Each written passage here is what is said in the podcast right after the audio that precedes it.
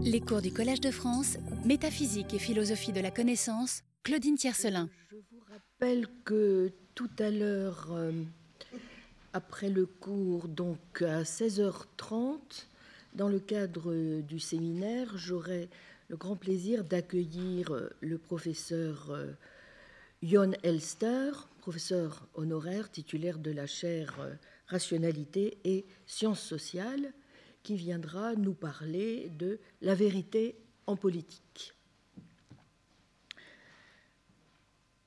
Vous vous souvenez de ces recommandations de John Rawls dans son ouvrage Libéralisme et politique. Je cite L'avantage de se limiter au raisonnable, c'est qu'il ne peut y avoir une seule doctrine compréhensive alors qu'il y en a de nombreuses qui sont raisonnables. Une fois que nous acceptons que le pluralisme raisonnable est une condition permanente de la culture publique, produite par des institutions libres, l'idée du raisonnable est mieux adaptée que l'idée de vérité morale pour former la base de justification publique d'un régime constitutionnel. Le fait de soutenir qu'une conception politique est vraie et que pour cette unique raison, elle est la seule base qui convienne pour la raison publique, est une attitude étroite et même sectaire qui risque de créer des divisions politique. Fin de citation.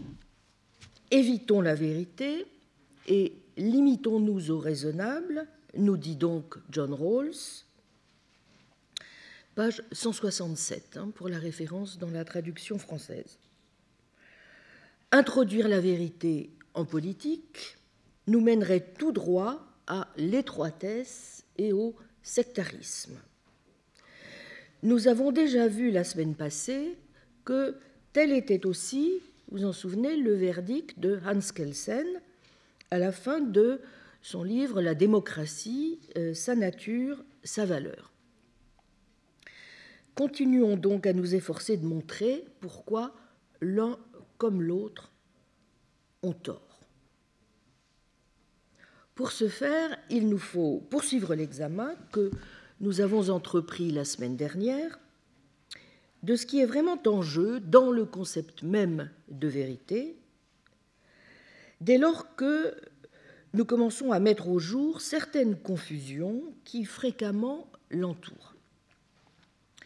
Voilà qui nous a déjà conduit à relever une première confusion, celle si courante que nous faisons entre ce qui est vrai et ce que nous tenons pour vrai ou croyons être vrai. Nous avons vu que c'est précisément cette confusion qui est à l'œuvre dans la position que défend Kelsen lorsqu'il évoque l'absolutisme ou le fanatisme de la vérité. Car ce n'est pas la vérité en tant que telle, bien sûr, qui est absolutiste.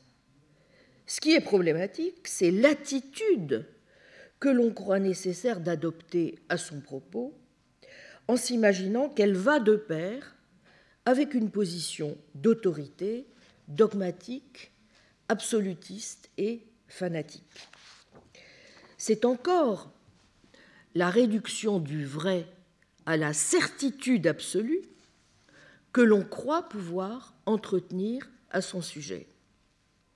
Or, non seulement la vérité ne va pas de pair avec l'absolutisme et le fanatisme, position dont nous avons commencé à voir qu'elle est même en parfaite contradiction avec ce que l'on vise lorsque l'on vise la vérité et qu'on la tient pour une valeur suprême en démocratie, mais elle s'accompagne toujours plutôt, en juger par les vigoureuses exhortations d'un Russell d'une bonne dose de scepticisme. Pour les mêmes raisons exactement que Kelsen, mais en tirant la conclusion exactement inverse, Russell estime en effet, pour sa part, que, je cite, la connexion entre science et démocratie est plus étroite qu'on ne le pense parfois, parce qu'il y a pour elles deux, je cite, l'insistance sur la discussion libre par opposition à l'autorité.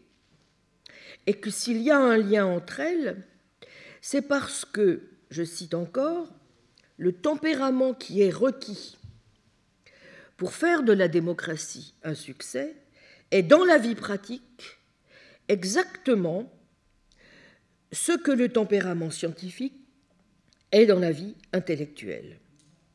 C'est, dit Russell, une demeure qui se situe à mi-chemin entre scepticisme et dogmatisme.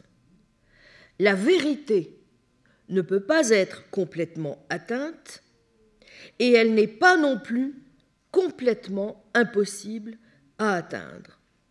Elle peut être atteinte seulement à un certain degré et cela uniquement avec difficulté. Fin de citation.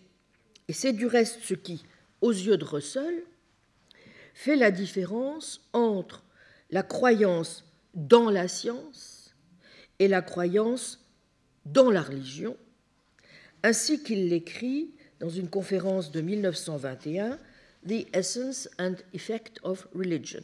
Je le cite. La croyance dans la science est différente de la croyance dans la religion. Les croyances dans la science ne sont pas des croyances auxquelles on adhère dogmatiquement. Les objets de la croyance, aussi bien que les attitudes sous-jacentes, sont tout à fait différents. Nous pouvons avoir soit une attitude scientifique, soit une attitude religieuse à l'égard du même objet. Par exemple, le socialisme de Marx peut être ou ne pas être vrai scientifiquement. Cependant, quand les gens croient en lui dogmatiquement, il devient une croyance religieuse. Dans le domaine de la science, comme en physique par exemple, la loi de la gravitation découverte par Newton a été présumée vraie jusque dans les années récentes. Nous pouvons croire en elle ou bien avec une ferveur religieuse, ou bien avec une attitude scientifique.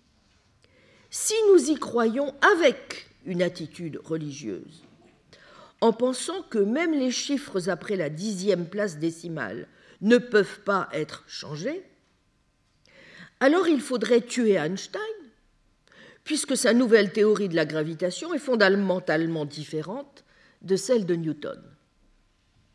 Newton lui-même était un scientifique, et bien qu'il ait formulé une théorie importante qui n'a pas été contestée pendant trois siècles, il a adopté lui-même une attitude scientifique en croyant que, aussi exacte que puisse être sa théorie, elle pourrait à l'avenir être corrigée. Bien des scientifiques adoptent une attitude scientifique. Fin de citation. Adopter une attitude scientifique, celle-là même qui fait dire à Russell en vantant John Locke que, je le cite, la seule philosophie qui fournisse une justification philosophique de la démocratie et qui s'accorde avec la démocratie dans son tempérament intellectuel est l'empirisme, n'a donc, on le voit, rien à voir avec la certitude absolue et dogmatique, le culte de l'infaillibilité. Au contraire, ce sont les doutes et l'incertitude qui sont les compagnons naturels de celui qui est lancé à la poursuite de la vérité, d'où ce lien étroit entre la tournure d'esprit rationaliste ou scientifique, nécessairement sensible à l'expérience comme aux raisons, et aux arguments, d'une part, et la démocratie, d'autre part. C'est cette conscience de la possibilité toujours en droit de l'erreur, y compris dans les choses dont on est le plus sûr, de la quasi-impossibilité d'aller au-delà de l'approximation ou d'une certaine dose, à tout le moins, d'indétermination, qui signe l'attitude scientifique, là où la possibilité de l'erreur n'a pas sa place et est à peu près impossible à envisager dans des domaines comme la théologie. Je cite encore Russell, dans des questions où la vérité ne peut pas être établie, personne n'admet qu'il y ait la moindre possibilité, ne serait-ce que de l'erreur la plus minime dans ses opinions. Qui a jamais entendu parler d'un théologien faisant précéder son credo ou d'un politicien concluant ses discours par une déclaration concernant l'erreur probable dans ses opinions C'est un fait étrange que la certitude objective, pardon, la certitude subjective soit inversement proportionnelle à la certitude objective. Moins un homme a de raison de supposer que lui-même est dans le vrai, plus il asserte avec véhémence qu'il n'y a absolument aucun doute sur le fait qu'il est exactement dans le vrai. C'est une démarche habituelle des théologiens que de se moquer de la science parce qu'elle change. Regardez-nous, disent-ils, ce que nous avons affirmé au Concile de Nicée, nous l'affirmons toujours. Alors que ce que les scientifiques ont affirmé seulement il y a deux ou trois ans est déjà oublié et dépassé. Fin de citation. A l'inverse, celui qui se lance dans la recherche de la vérité, conscient qu'aucune de nos croyances n'est, dit Russell, tout à fait vraie, a une attitude expérimentale et rempli de doutes. Et doit pour cette raison même accueillir la confrontation, l'intervention de la raison et de l'argumentation rationnelle. Comprendre donc qu'il doit être guidé en permanence, non par la volonté de croire, mais uniquement par le désir de trouver, qui en est, comme le dit Russell, l'exact opposé. Dans la parse d'Estruens de notre enquête, visant donc en un premier temps à tirer au clair ce que n'est sans doute pas la vérité, je me suis attaché à montrer que le concept de vérité ne se réduit pas facilement à certains concepts dans lesquels on tend parfois à l'enfermer, au premier rang desquels la correspondance, à laquelle nous associons assez naturellement la vérité, mais qui, sauf à y voir une forme de truisme, relève davantage, en toute rigueur, d'une illusion. La cohérence, laquelle a entre autres défauts par le holisme qu'elle engendre, de rendre parfois acceptables des croyances purement contradictoires, ou encore de ne pas rendre compréhensible notre ancrage dans le monde, en sous-estimant le rôle de nos croyances, de nos perceptions et des liens qui existent entre la connaissance, la pratique et l'action. Toutefois, j'ai dit aussi, s'agissant de la correspondance, qu'à condition de ne pas y voir une théorie substantielle ou profonde de la vérité, peut-être faut-il l'entendre, ou en tout cas être prêt à l'entendre, ni plus ni moins que la prise de conscience, ainsi que le propose par exemple William James, du nécessaire accord de nos idées avec le réel, dont il conviendrait donc de garder présente l'intuition presque irrésistible.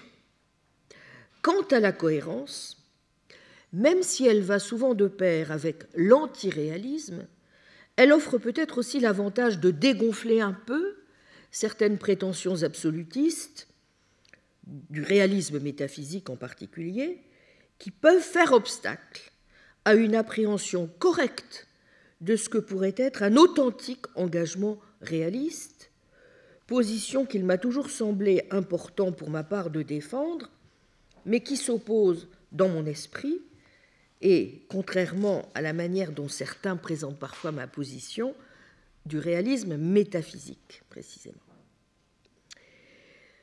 J'ai également montré les insuffisances d'une analyse du concept de vérité en termes d'utilité ou encore de vérification ou de vérifiabilité. En résumé, tout comme les approches correspondantistes et cohérentistes, les approches en termes d'utilité ou de vérification semblent donc avoir bien du mal à éviter des problèmes majeurs. Nous voici donc apparemment placés à ce stade devant l'alternative suivante. Soit nous employer à chercher une voie autre, moins substantielle en quelque sorte, comme tentent à nous le proposer certains déflationnistes ou partisans d'une approche minimaliste de la vérité, soit renoncer une fois pour toutes à nous intéresser à la question de la vérité et nous résoudre à admettre de surcroît qu'appliquer au domaine politique, c'est une perspective de type rawlsien ou kelsénien qui est, au fond, la plus appropriée. Avant de passer à la pars construens de mon exposé, et donc de m'employer à déterminer non plus ce que n'est pas la vérité, mais ce qu'à tout le moins, à mon sens, elle pourrait être, et pourquoi, à partir de là, non seulement elle a toute sa place en démocratie, mais aussi et plus encore que la démocratie a d'autant plus de force qu'elle laisse à la vérité comme à la justice et à la raison tout leur rôle. Il me faut donc au préalable présenter et évaluer les réactions qu'ont souvent engendrées chez les philosophes et en particulier chez les théoriciens contemporains de la vérité, les difficultés que nous avons pu rencontrer autour du concept de vérité. Dans tous les cas, lorsque du moins on a continué à prendre au sérieux le concept, la tentation générale a été de procéder, nous allons le voir, à une déflation donc du concept. Mais cette opération a pris différentes formes qui ne sont pas toutes dénuées d'intérêt, moins en elles-mêmes que parce qu'elles nous apportent des renseignements que je crois fort utiles, au fond, sur ce que nous visons au juste lorsque nous visons la vérité. Loin de moi, naturellement, l'idée de vous proposer euh, une présentation détaillée, encore moins exhaustive, de toutes ces théories qui ont fait l'objet d'études très poussé depuis une bonne trentaine d'années à présent et dont vous trouvez en français d'excellentes présentations. Mais euh, en voici donc pour euh, les besoins euh, de notre exposé quelques grands traits. En nous appuyant sur Frege, nous avons pu montrer la dernière fois que lorsque nous cherchons à donner une définition du concept de vérité, en ayant tendance à le faire à partir d'une supposée conception profonde, informative ou substantielle, telle que la correspondance, la cohérence, l'utilité ou la vérification, eh bien nous retombons toujours, au fond, sur une sorte d'équivalence triviale. P, entre guillemets, est vrai, ne revient pas à autre chose qu'à entre guillemets, P correspond au fait. Et lorsque nous essayons d'expliciter la signification de cette dernière expression, nous n'allons guère au-delà de la tautologie, certes non dénuée de signification à proprement parler, mais à tout le moins peu profonde, P entre guillemets est vrai. C'est le sens de cette équivalence, E, il est vrai que P si et seulement si P. Ainsi, comme le dit Frege, si j'asserte, entre guillemets, il est vrai que l'eau de mer est salée, fermez j'asserte la même chose que si j'asserte, entre guillemets, l'eau de mer est salée. Et Frege d'ajouter, cela ne peut nous conduire à penser que le mot vrai n'a pas de sens. En ce sens, une phrase dans laquelle est vrai, bon, si c'était le cas, pardon, une phrase dans laquelle est vrai a une occurrence comme prédicat n'aurait pas de sens non plus.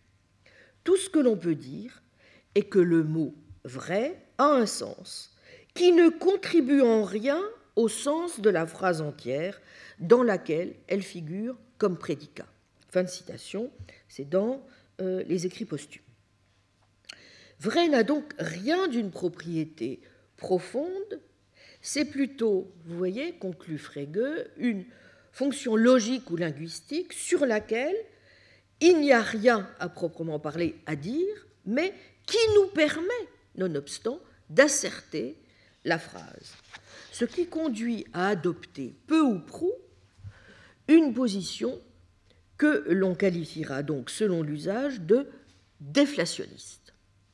Très rapidement, et sans exposer donc dans le détail des discussions qui continuent de faire rage parmi les théoriciens de la vérité, disons très succinctement en quoi consistent les principales approches dites déflationnistes. Les discussions entourant la signification du concept de vérité ont, dit-on, pour origine classique la position défendue par Alfred Tarski, qui soutient ce qu'on appelle une conception décitationnelle, mais aussi sémantique de la vérité.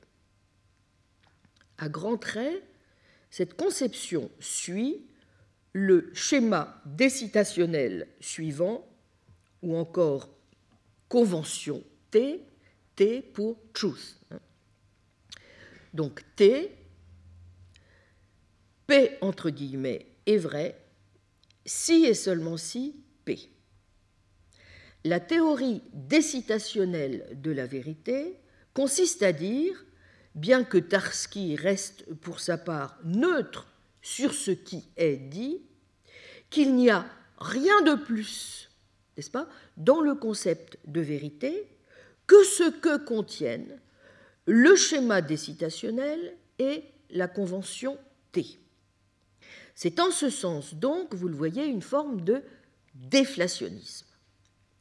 Dans son texte intitulé Le concept de vérité dans les langues formalisées, paru d'abord en polonais en 1933, puis en allemand avec un post-scriptum en 1935, et dont vous trouverez la traduction française dans le volume dirigé par le titulaire de la chaire d'épistémologie comparative, qui fut l'un de mes maîtres, le regretté Gilles Gaston Granger, disparu en août dernier.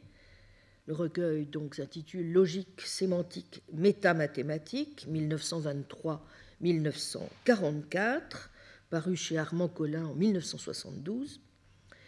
Dans ce texte, donc, le concept de vérité dans les langues formalisées, Tarski s'attaque à la définition de la vérité et veut donner une légitimité aux notions sémantiques comme celles de dénotation ou de signification.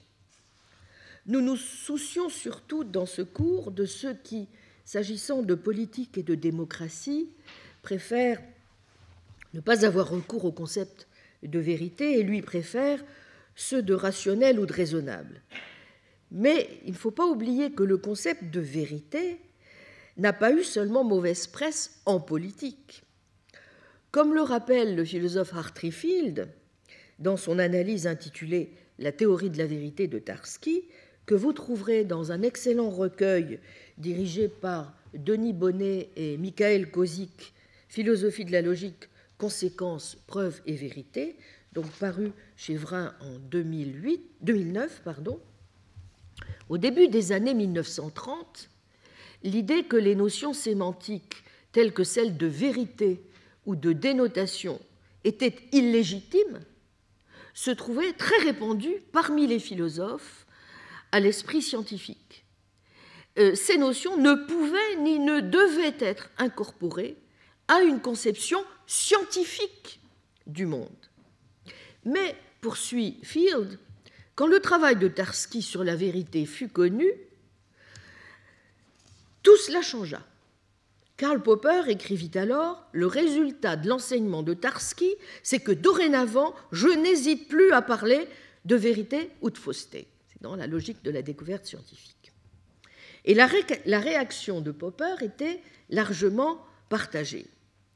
Tarski lui-même semblait penser que ces définitions permettraient de circonscrire l'emploi du mot vrai à des langues scientifiquement bien formées, en restant neutre quant à l'impact philosophique ou métaphysique de la notion de vérité, et de fait, nombre de positivistes logiques saluèrent ces analyses comme permettant une telle évacuation des problèmes métaphysiques. Toutefois, à bien des égards, comme l'a noté aussi Popper du reste, la conception sémantique de Tarski peut aussi se lire, en tout cas du moins pour certains, comme une conception bel et bien correspondantiste qui permet l'ancrage des phrases d'un langage aux choses du monde. Et l'on peut aussi se demander, comme l'observe Field, si Tarski a uniquement fait ce que Popper ou d'autres ont dit, ou si sa position n'a pas été largement incomprise. Selon l'imagerie la plus répandue, en effet, je cite, ce que Tarski a fait, c'est définir le terme vrai en utilisant dans sa définition que des termes qui sont clairement acceptable. En particulier donc, il n'a employé dans sa définition aucun terme sémantique non défini. Le travail de Tersky devait donc rendre le terme vrai acceptable, même pour quelqu'un qui était initialement plein de soupçons quant au terme sémantique.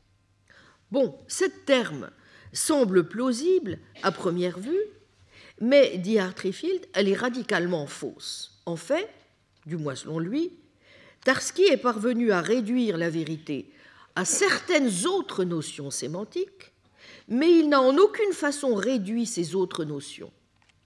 De sorte que les résultats de Tarski ne devraient rendre acceptable le mot vrai qu'aux yeux de ceux qui acceptaient déjà ces autres notions sémantiques. Et c'est selon Field la raison pour laquelle les résultats de Tarski sur la vérité sont loin d'être triviaux. Ils sont au contraire extrêmement importants et ont des applications non seulement en mathématiques, mais aussi en linguistique et à des problèmes plus directement philosophiques concernant le réalisme et l'objectivité.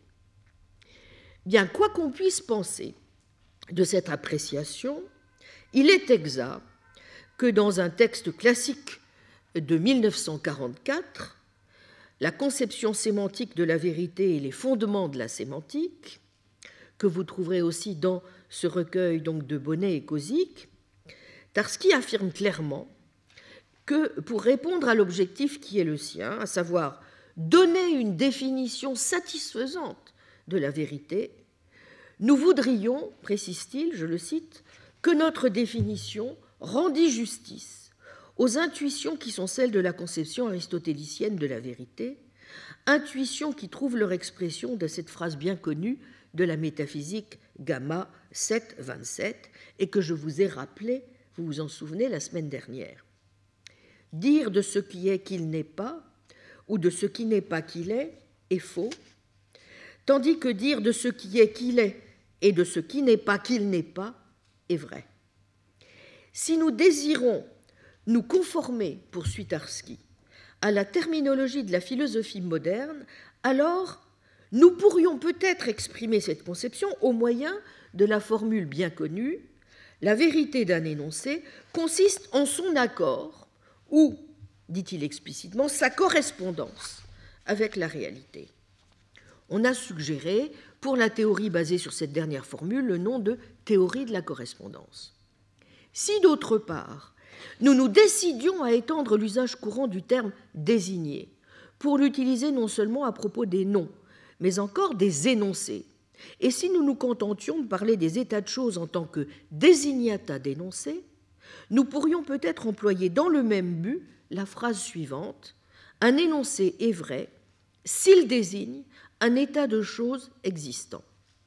Cependant, conclut Tarski, ces formulations peuvent conduire à divers malentendus, car aucune n'est suffisamment précise et claire, quoique cette remarque s'applique moins à la formule aristotélicienne qu'à tout autre. En tout cas, aucune ne peut être considérée comme une définition satisfaisante de la vérité. Il nous incombe donc de chercher une expression plus précise de nos intuitions. Donc ça c'est page 257 dans le volume en français que je vous ai indiqué. Dans le même texte, après avoir indiqué que le problème principal est celui donc d'une définition satisfaisante de la vérité, Tarski va formuler deux réquisites auxquels doit satisfaire pareille définition. Elle doit être, dit-il, formellement correcte et matériellement adéquate. Page 255. Il n'est pas très loquace sur le premier requisite, comme l'observe Michael Kosit qui commente ce texte, il est beaucoup plus sur le deuxième. Pour que la définition de la vérité soit adéquate du point de vue matériel, il faut, dit Tarski, souligner que la définition souhaitée ne vise pas la détermination du sens d'un mot familier employé pour signifier une notion nouvelle. Elle voudrait au contraire saisir le sens effectif d'une vieille notion. Nous devons donc caractériser cette notion de manière suffisante pour permettre à chacun de constater si la définition remplit effectivement cette tâche. Vous voyez la vocation universaliste, n'est-ce pas, de la démarche. S'agissant de déterminer à quoi tient la correction formelle de la définition, nous devons, je cite, préciser les mots ou les concepts que nous nous proposons d'utiliser pour définir la notion de vérité et énumérer les règles formelles auxquelles la définition devrait être conforme. En termes plus généraux, nous devons décrire la structure formelle du langage dans lequel la définition sera énoncée. S'interrogeant alors sur l'extension du terme vrai, Tarski observe que le prédicat vrai est utilisé soit par rapport à des phénomènes psychologiques, tels que jugements ou croyances, soit par rapport à quelques objets physiques, à savoir des expressions linguistiques, et plus précisément des énoncés, soit par rapport à certaines entités idéales dites propositions. Mais ce terme de proposition, ajoute-t-il, est le sujet notoire de longues discussions de la part de divers philosophes et logiciens, et il semble qu'on ne l'ait jamais rendu clair et non ambigu. Il paraît donc préférable, pour plusieurs raisons, d'appliquer le terme aux énoncés, à savoir ce que la grammaire appelle habituellement un énoncé à l'indicatif. En conséquence, page 256, nous devons rapporter toujours la notion de vérité, tout comme celle d'énoncé, à un langage déterminé. Car il est évident que la même expression, énoncé vrai dans un langage, peut être un énoncé faux dans un autre langage. Vous voyez alors très vite pourquoi la conception sémantique de la vérité de Tarski, qui a provoqué un intérêt considérable dès sa formulation, a bien sûr des affinités avec la conception de la vérité comme décitation, avec laquelle on la confond souvent. Voici en effet comment Tarski présente le critère de l'adéquation matérielle de la définition. Commençons, dit-il, par un exemple concret. Prenons l'énoncé La neige est blanche.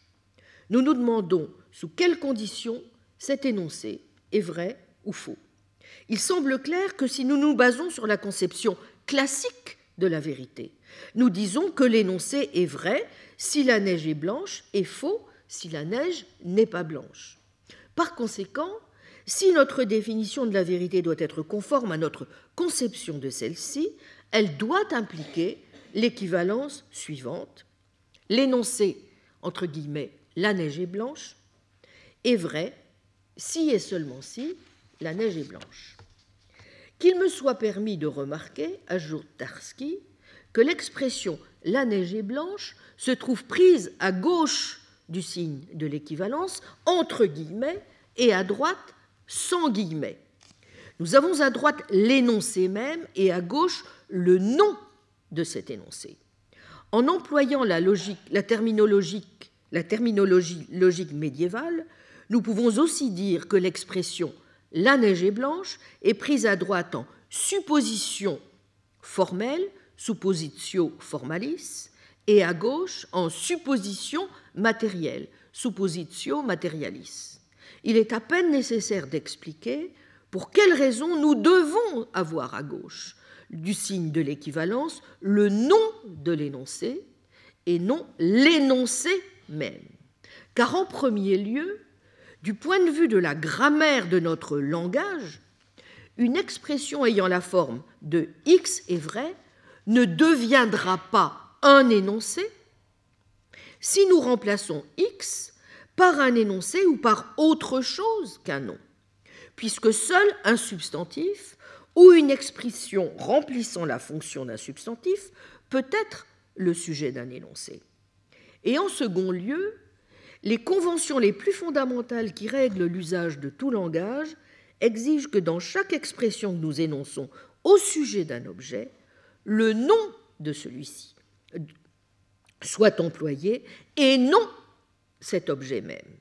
Par conséquent, si nous désirons dire quelque chose au sujet d'un énoncé, qu'il est vrai par exemple, nous devons employer son nom et non lui-même. Page 259.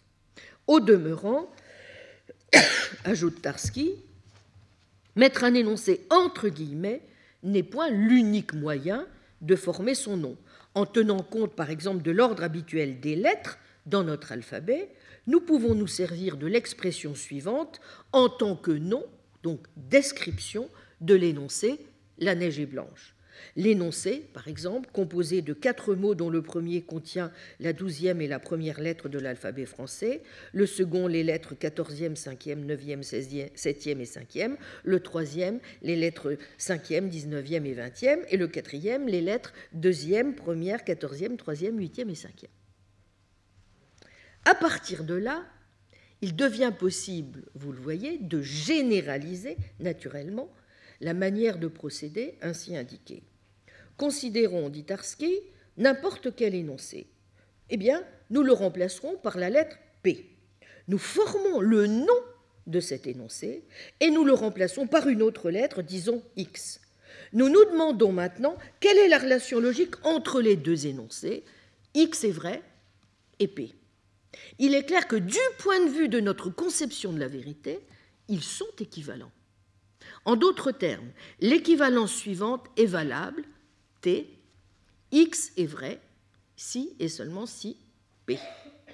Nous appellerons chaque équivalence de ce type avec un énoncé de notre langage, énoncé auquel on peut attribuer la qualification vrai à la place de X, une équivalence de la forme T. Bon, vous voyez qu'à partir de ce schéma décitationnel, entendu comme une condition d'adéquation matérielle pour toute définition correcte de la vérité, Tarski va insister sur le fait que cette condition doit être associée donc à un deuxième prérequis, à savoir qu'elle doit être, nous l'avons dit, formellement correcte. Or, pour l'être, si l'on veut éviter notamment les antinomies, comme celle classique et célèbre du menteur, dont il serait tout à fait mauvais et dangereux du point de vue du progrès de la science de mésestimer l'importance, comme celle d'autres antinomies du même genre, et de les traiter comme des jeux ou des sophismes, prend soin de dire Tarski, eh bien nous devons envisager, selon lui, uniquement des langages à structure spécifiée et donc formalisée. Pour les autres langages, en premier lieu pour les langages naturels, parlés, le sens de ce problème est plus ou moins vague et ses solutions ne peuvent avoir qu'un caractère approximatif. Page 264. Dans une langue formelle, elle, Tarski va alors montrer que l'on peut donner une définition non circulaire de S est vrai si et seulement si P pour toute phrase vraie du langage concerné, simplement en fournissant un ensemble d'axiomes pour elle et un ensemble de règles de dérivation permettant de déduire des axiomes des théorèmes de la forme T. S désigne alors une phrase de L, dit le langage objet, et il la désigne à travers sa structure en l'exhibant comme une concaténation d'expressions plus simples du langage objet. Vous aurez noté que j'ai eu recours au terme désigné pour caractériser la relation logique. Et c'est précisément l'un des termes auxquels Tarski fait allusion pour justifier de caractériser sa définition de la vérité de sémantique. Ainsi qu'il l'explique, je le cite, la sémantique est une discipline qui, en termes généraux, traite de certaines relations entre les expressions d'un langage et les objets ou états de choses auxquels se réfèrent ces expressions. Nous pouvons mentionner comme exemple typique de concepts sémantiques les concepts de désignation, de satisfaction et de définition tels qu'ils se trouvent dans les exemples suivants. L'expression le père de ce pays désigne, dénote George Washington. La neige satisfait la fonction propositionnelle, la condition x est blanche. L'équation 2x égale 1 définit, détermine uniquement le nombre 1 demi. Alors que les mots désigne, satisfait, définit expriment des relations, n'est-ce pas? Donc entre certaines expressions et les objets auxquels elles se réfèrent, le mot vrai est d'une autre nature logique.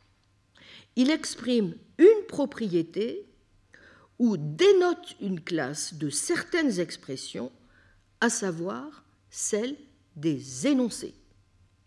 Cependant, dit Tarski, il est facile de voir que toutes les formulations qui ont été données antérieurement et qui visaient l'explication de ce terme, concernant non seulement les énoncés eux-mêmes, mais encore les objets dont ces énoncés parlaient, concernaient non seulement les énoncés eux-mêmes, mais encore les objets dont ces énoncés parlaient, ou éventuellement des états de choses décrits par eux. Qui plus est, il apparaît que le moyen le plus simple et le plus naturel pour obtenir une définition exacte de la vérité est celui qui comporte l'usage d'autres expressions sémantiques, de la notion de satisfaction, par exemple. C'est la raison pour laquelle nous comptons la conception de la vérité qui est discutée ici parmi les concepts sémantiques. Et le problème de la définition de la vérité se montre étroitement lié au problème le plus général de l'établissement des fondements de la sémantique théorique.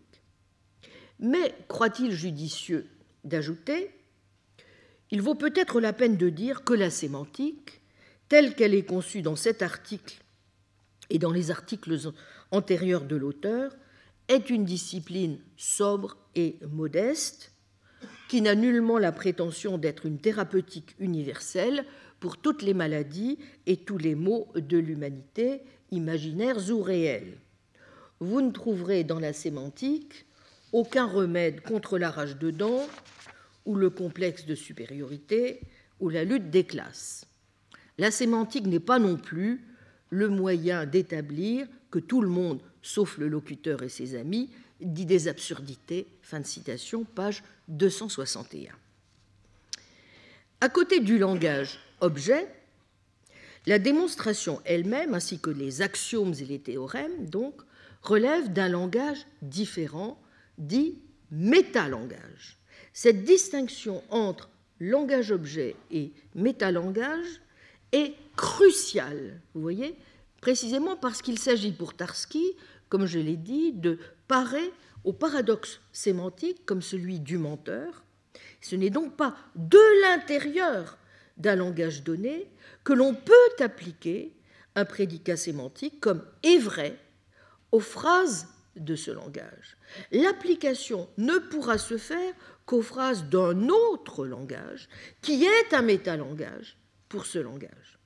Cette distinction, vous voyez évidemment très restrictive, si elle n'exclut pas toute explication de est vrai dans une langue naturelle, souligne bien toutefois que la relation est vrai si et seulement si se trouve complètement caractérisée pour le langage concerné par la théorie axiomatique qui autorise la dérivation des théorèmes de la forme T pour toutes les phrases du langage.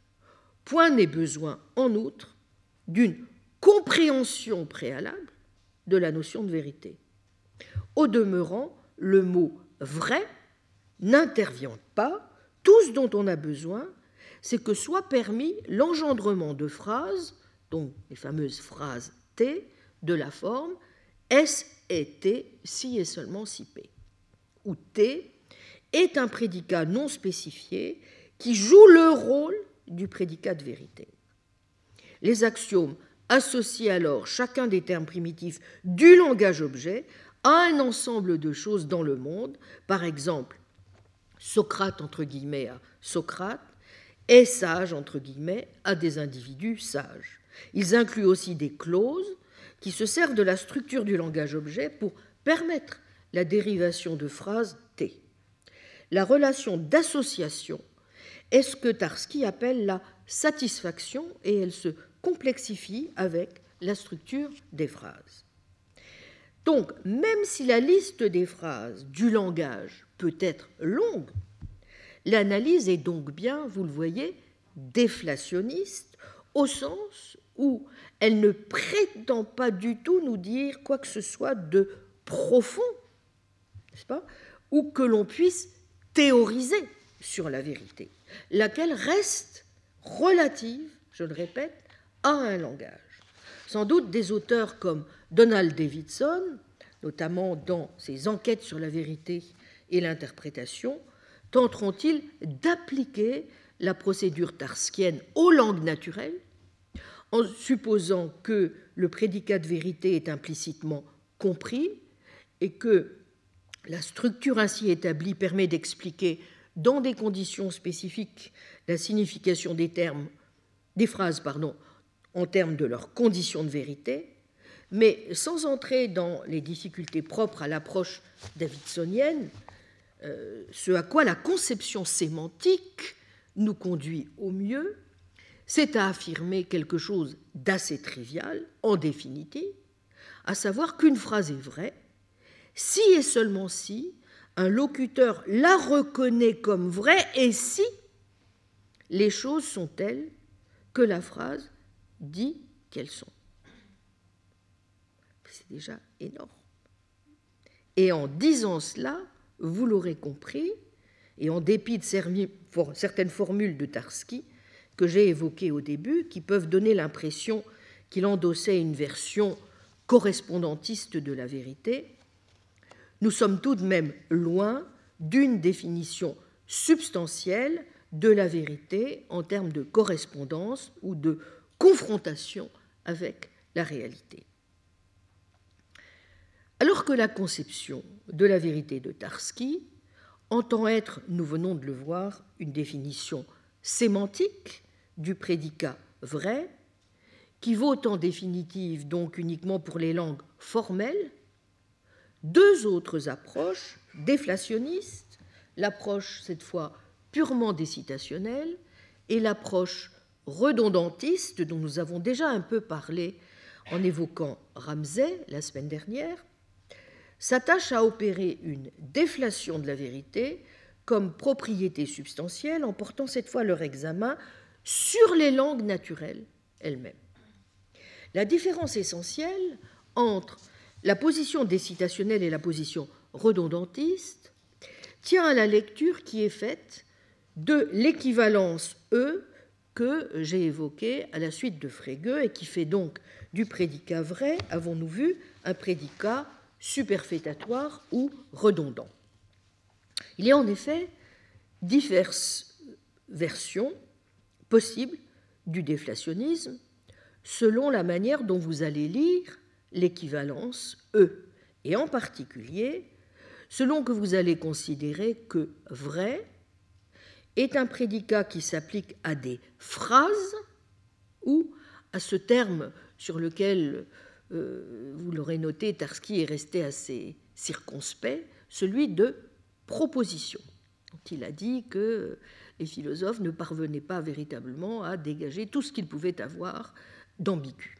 En tout cas, si vous optez pour la première euh, situation, donc en interprétant le prédicat vrai comme s'appliquant à des phrases, n'est-ce pas L'équivalence agit seulement alors, ainsi que c'était, nous venons de le voir, dans l'usage tarskien précisément, comme un dispositif de décitation d'une phrase de la forme, entre guillemets, P est vrai, permettant d'obtenir, une fois ôté les guillemets, P elle-même.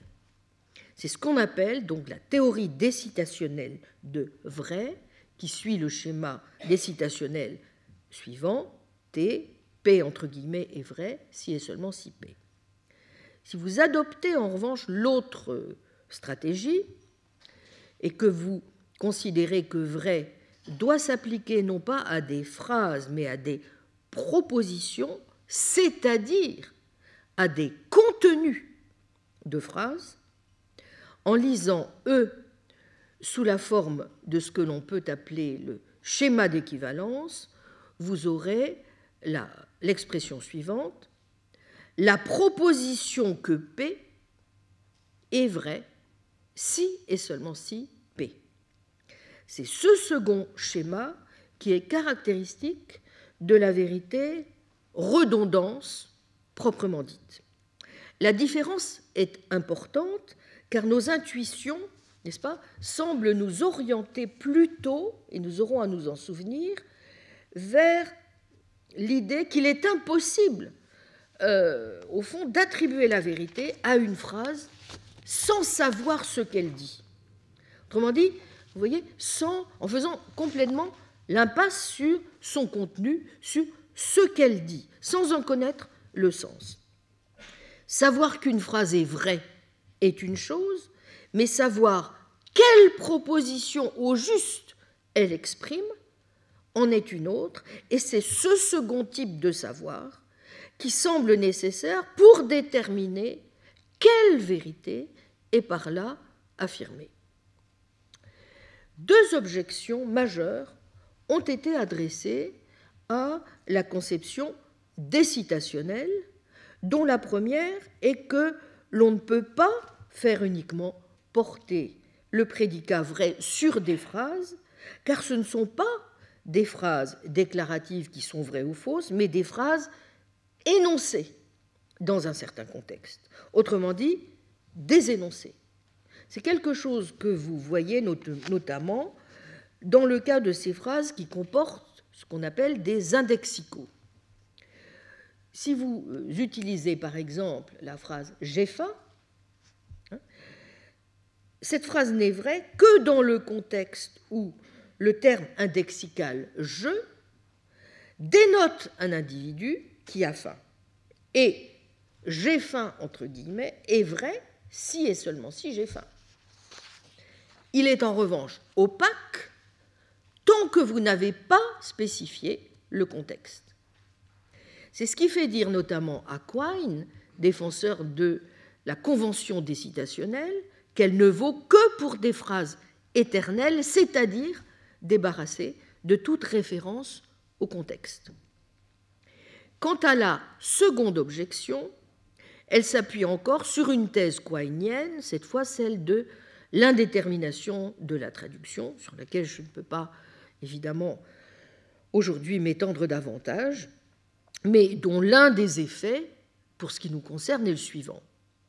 Si, comme le sous-tend la théorie décitationnelle, vous relativisez la vérité à un langage, et si vous voulez que le prédicat vrai ne fonctionne pas à vide, il vous faut supposer que la phrase du langage du locuteur, citée par celui qui attribue la vérité à cette phrase, fait déjà partie du langage propre à cet attributeur, ou à tout le moins qu'il ait un moyen de traduire cette phrase dans son langage. Autrement dit, qu'il la comprenne ou sache quelle proposition la phrase exprime. Voilà qui milite, semble-t-il, il y a d'autres objections qu'on pourrait avancer, en faveur de la conception redondantiste, ou incite du moins à penser que la théorie décitationnelle n'est correcte que moyennant l'emploi de la notion de proposition ou d'une notion équivalente.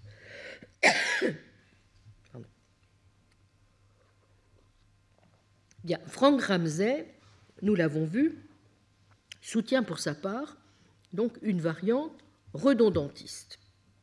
Dire que P est vrai, ce n'est pas dire autre chose que P. En ce sens, vrai est un prédicat redondant qui n'ajoute rien à l'assertion d'une phrase. Mais l'objection qui vient immédiatement à l'esprit est alors celle-ci. Est-ce aussi sûr?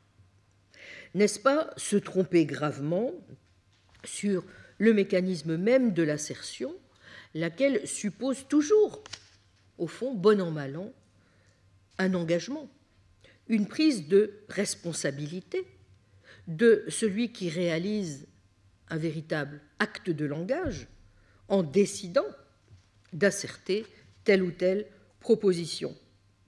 On a beau faire, P entre guillemets est vrai, semble bien en dire plus que la simple assertion ou le simple jugement même que P. En l'occurrence, P entre guillemets est vrai dit quelque chose à propos de la proposition que P laquelle est rendue vraie par le fait qu'elle décrit et par la même est justifiée d'une certaine façon. C'est le philosophe Paul Horwich qui a proposé en 1990, dans son livre Truth, euh, une autre version déflationniste qui part du schéma d'équivalence suivant. Il est vrai que P, si et seulement si P, P, la proposition que est vraie. Autrement dit, vous voyez, selon cette nouvelle formulation, la vérité n'exprime certes aucune propriété, ni de correspondance, ni de cohérence, ni d'assertabilité garantie, mais elle reste bien un dispositif logique doté d'une valeur purement formelle ou triviale, et il n'y aurait donc qu'une différence rhétorique entre les deux énoncés. Mais est-ce vraiment le cas? Pour voir que les choses sont sans doute moins évidentes que ne veulent bien le dire les différents déflationnistes, je crois qu'il est bon d'aller jeter un petit coup d'œil sur un, superbe texte publié en 1978, euh, paru euh, en 1991 en français dans le volume Philosophie de la logique, préfacé et traduit par euh, Fabrice Pateau aux éditions de Minuit, chapitre dans lequel Michael Demet aborde la question de la vérité d'une manière tout à fait intéressante et importante. Analysant la théorie de la vérité redondance, rendu possible par la position frégéenne, qui n'a pour nous donc maintenant aucun secret, ce qui est au sens de Demet discutable, c'est l'usage de Frege, dit-il, des mots vérité et fausseté comme nom des références, Bedeutungen des phrases. Car en utilisant ces mots plutôt que d'autres de sa propre invention, il donne au fond l'impression qu'il lui suffit de supposer que les phrases ont une référence et de prendre l'équivalence matérielle comme critère d'identité pour rendre compte des notions de vérité et de fausseté que nous avons l'habitude d'employer. Or, comparons, suggère Michael Demet, la vérité et la fausseté avec le fait de gagner ou de perdre un jeu de table. Nous pouvons imaginer que nous commençons par formuler les règles d'un jeu particulier en spécifiant la position initiale et les coups autorisés. Le jeu se termine quand on ne peut plus autoriser aucun coup.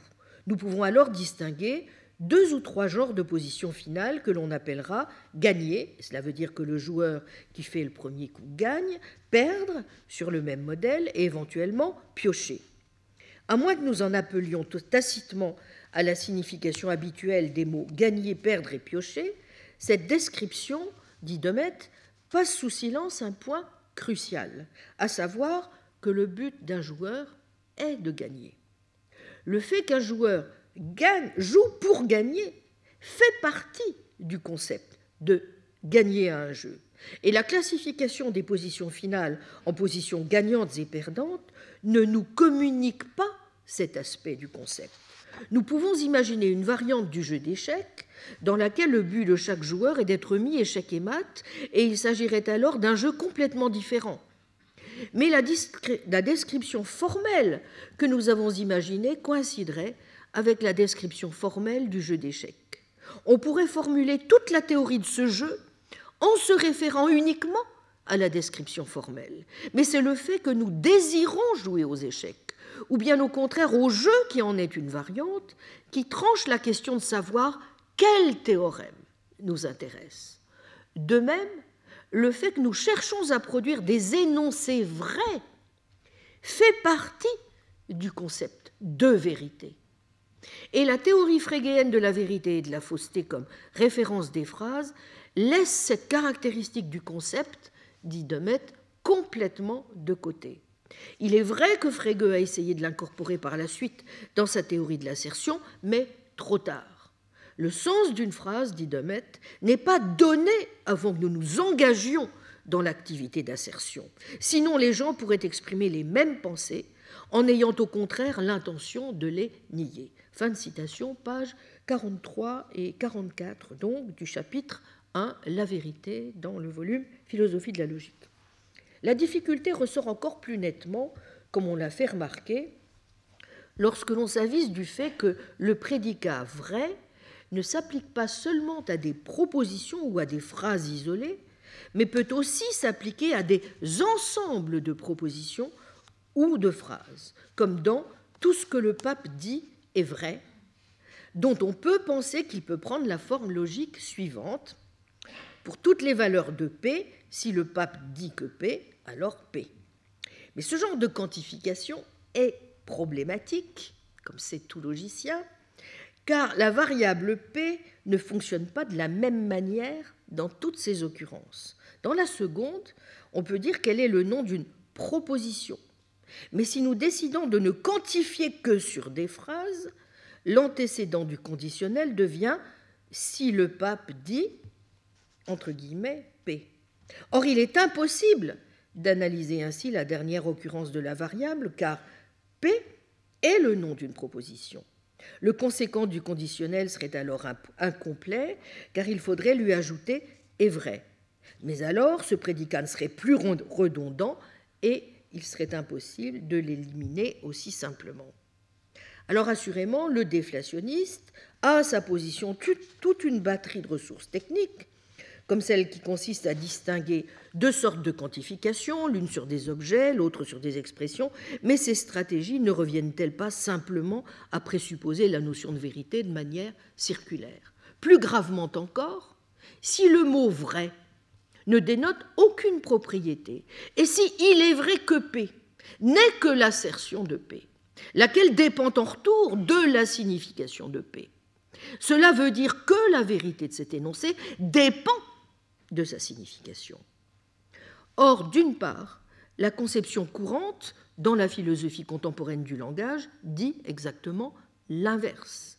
La signification d'un énoncé est déterminée par ses conditions de vérité. Comme le rappelle ici encore Michael Demet, à moins de savoir comment les conditions de vérité d'un énoncé déterminent sa signification, la description de sa signification en termes d'une énonciation de ces conditions de vérité n'a aucune valeur. Fin. D'autre part, si vous suivez la thèse quainienne de l'indétermination, qui veut que la notion de signification soit foncièrement indéterminée et qu'il n'y ait pas de fait de signification, dès lors qu'on ferait dépendre la vérité de la signification, cela impliquerait que nous n'avons aucun moyen de déterminer quelle sorte de fait peut énoncer une assertion. La conception déflationniste est évidemment dirigée contre toute forme de conception réaliste de la vérité, mais elle semble aussi conduire, si elle s'allie à un scepticisme quant à la notion même de contenu et de signification, comme on a pu le dire, à une forme extrême d'irréalisme ou de nihilisme. Non seulement il n'y a pas de vérité avec un grand V qui soit commune à des ensembles d'assertions, mais s'il n'existe pas même de contenu que ces vérités pourraient exprimer, il n'y a même pas de vérité particulière. Voilà qui ne nous permet guère de répondre à la question contenue dans l'interrogation de Pilate, au fond, à quoi la notion de vérité pourrait-elle bien servir? Si elle n'existe pas, si elle n'est qu'un épiphénomène, on voit mal quels pourraient être ses usages réels, sinon de tromper le monde ou de se mentir à soi-même. Avec toute une série de conséquences, quand on bien fondé même de la plupart des interrogations philosophiques qui sont tout de même les nôtres, comme celles classiques ayant trait au choix à faire entre réalisme ou antiréalisme, à l'existence ou non de faits moraux, à la possibilité d'évaluer les réductions possibles ou non de nos énoncés à des énoncés plus primitifs. Par exemple, si le fait de dire que nos théories scientifiques sont vraies ne signifie rien d'autre que le fait que nous les acceptons, bien, il n'y a même pas lieu de se demander si des énoncés comme il y a des électrons désignent des entités réelles ou seulement observables. Le parti que peut tirer d'une telle thèse le positivisme est évident, dont on se souvient que l'un des slogans favoris était justement l'élimination des problèmes métaphysiques. Aussi les membres, du cercle de Vienne estimaient-ils d'ailleurs que la théorie de la vérité de Tarski les confortait. Que Wittgenstein, au passage, ait lui-même soutenu une théorie redondantiste très voisine de celle de Ramsay permet aussi de comprendre son attitude quiétiste ou néopyronienne à l'égard des problèmes métaphysiques en général. Ces questions pour lui ne se posent pas et sont vaines. Tout comme son équivalent religieux, cette attitude réclame la paix dans les pensées et demande qu'on soigne les crampes mentales créées par l'usage immodeste de termes comme ceux de vérité, de réalité ou d'être. Mais si la notion de vérité n'est plus pertinente, comment de même analysera-t-on celle de signification? Et plus particulièrement encore, comment analysera-t-on la signification des énoncés mathématiques, scientifiques, éthiques? Vous voyez que ce sont en tout cas tout un ensemble de questions classiques relatives à la connaissance, aux théories scientifiques, à l'objectivité en morale, qui deviendraient caduques si l'on devait se passer de la notion de vérité. Sans doute cela n'implique n'implique-t-il pas automatiquement que nous n'ayons d'autre choix que le relativisme, entendu au sens où une même phrase peut être vraie pour quelqu'un sous un point de vue et fausse pour quelqu'un d'autre sous un autre point de vue, mais cela entraîne à tout le moins un pluralisme radical en vertu duquel la vérité ne peut être unique d'un domaine à l'autre. Ainsi, en parlant de nombre, on ne parlerait pas de la même chose qu'en parlant de valeur morale ou de propriétés esthétiques. Les vérités mathématiques, morales, esthétiques ne seraient donc pas vraies au même sens. Il y aurait des vérités, mais pas la vérité. Or, ce pluralisme des vérités, j'y reviendrai, est-il satisfaisant? Sans doute, le déflationnisme ne va-t-il pas aussi loin, puisqu'il admet qu'il y a un sens minimal du mot vrai, lequel est contenu dans l'équivalence de la vérité et de l'assertion, mais il s'en approche tout de même dangereusement. Voici donc en tout cas de quoi semer le trouble dans les esprits s'agissant des conceptions déflationnistes, qu'elles soient sémantiques, décitationnelles ou redondantistes, de la vérité. Je m'arrête quelques minutes. Merci.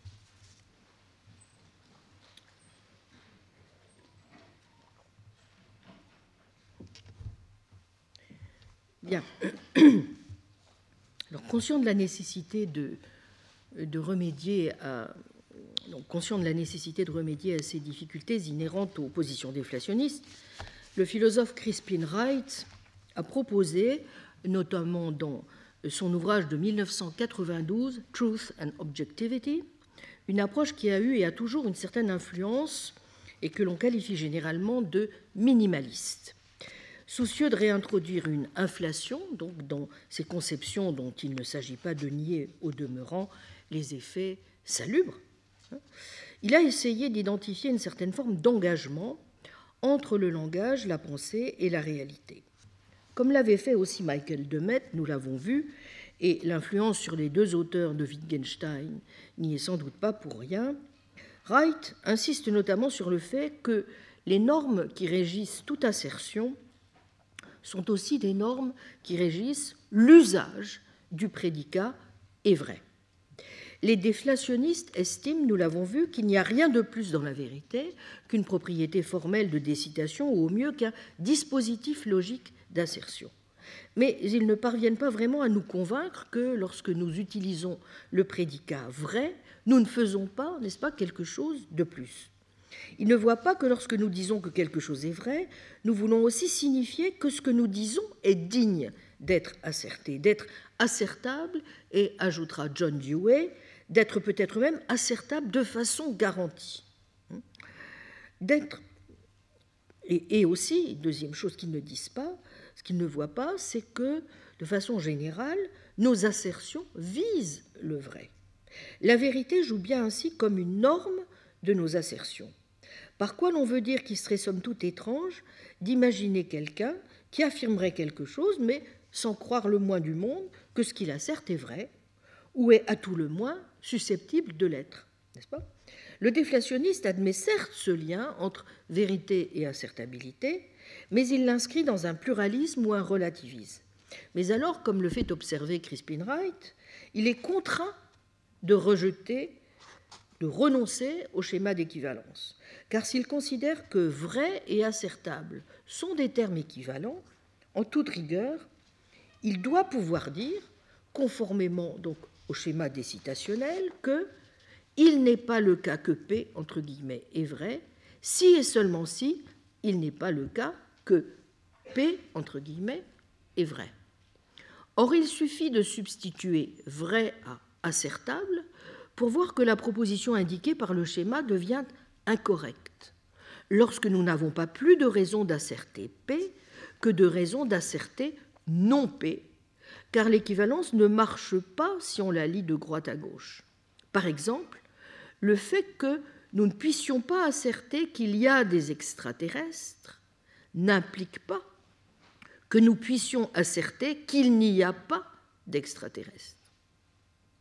Ce qui indique clairement que le prédicat de vérité suit une norme distincte de celle de l'assertion ou de la justification sans aller jusqu'à réintroduire une norme trop substantielle qui suivrait une intuition correspondantiste ou réaliste, on peut alors, de façon minimale, suggère Wright, dire que l'on a affaire à une norme en vertu de laquelle dire qu'un énoncé est vrai, c'est dire que les choses sont telles qu'il le décrit réellement, ce qui ressemble davantage à une platitude au demeurant qu'à une propriété profonde.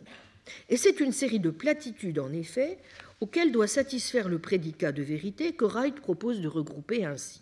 Premièrement, asserter un énoncé, c'est le présenter comme vrai. Vous aurez reconnu le schéma d'équivalence. Deuxièmement, P entre guillemets est vrai si et seulement si P, c'est-à-dire T, nous retrouvons le schéma décitationnel. Troisièmement, donc troisième platitude en quelque sorte, les énoncés susceptibles d'être vrais ont des négations susceptibles d'être vraies. Quatrièmement, être vrai n'est pas la même chose qu'être justifié. Cinquièmement, être vrai, c'est correspondre aux faits. Wright considère donc qu'il y a, pour reprendre ces termes, un sens minimal de la vérité, un sens non métaphysique je le cite, une projection simplement des critères, quels qu'ils soient, qui informent réellement l'assertion au sein du discours, fin de citation, page 61 de Truth and Objectivity, qui passe donc tous les tests des théories classiques de la vérité. Équivalence, décitation, stabilité, convergence et indépendance, et que le sens minimal, bien que non formel, n'est-ce pas, du prédicat de vérité est constitué par sa fonction dans les différents types d'assertion. La question que l'on peut alors se poser est évidemment celle de savoir si ces critères, donc stabilité, convergence, indépendance notamment, ne reviennent pas ni plus ni moins à réintroduire une conception substantielle, somme toute banale, et qui a des allures bien proches du réalisme. Mais Wright souhaite ne pas aller aussi loin, d'où son minimalisme, car il considère que tous nos jugements n'empruntent pas forcément une voie réaliste. En particulier, il veut laisser une place à certaines intuitions qui, selon lui, sont les nôtres, au terme desquelles nous ne sommes pas toujours prêts à dire que si nos énoncés moraux, par exemple, ou politiques sont vrais, ce serait en vertu d'un trait objectif, indépendant de la réalité. Un réaliste moral, assurément, le ferait sans hésitation, mais d'autres pourraient estimer, dans une veine donc plus expressiviste, si vous voulez, ou moins cognitiviste en tout cas, que nos jugements moraux s'appuient plutôt sur des sentiments ou d'autres types d'attitudes subjectives. Bref, Kirsten Wright considère que les vérités morales ne sont pas du même ordre que les vérités usuelles ou scientifiques, et en particulier qu'on ne peut pas tenir ces énoncés pour entièrement faux.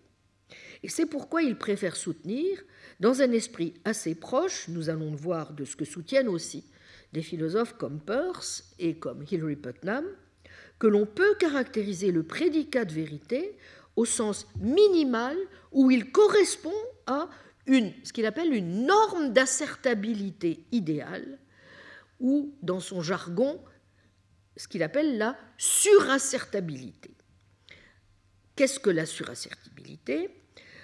Un énoncé, dit-il, est surassertable si et seulement si il est assertable de manière garantie et destiné à demeurer tel, quelle que soit l'information dont nous pourrions disposer en sa faveur. Donc dans le livre, page 48.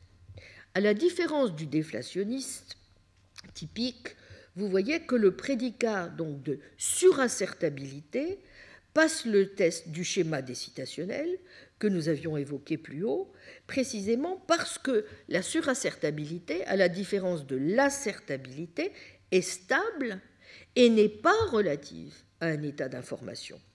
Il satisfait aussi à toutes les platitudes que nous avons évoquées, dans tous les cas où nous voulons soutenir que la vérité, pour un domaine particulier, n'excède pas nos pouvoirs de connaissance. Ainsi, l'intuitionniste en mathématiques peut vouloir dire que les énoncés mathématiques sont vrais seulement à proportion de la capacité que nous avons de les démontrer.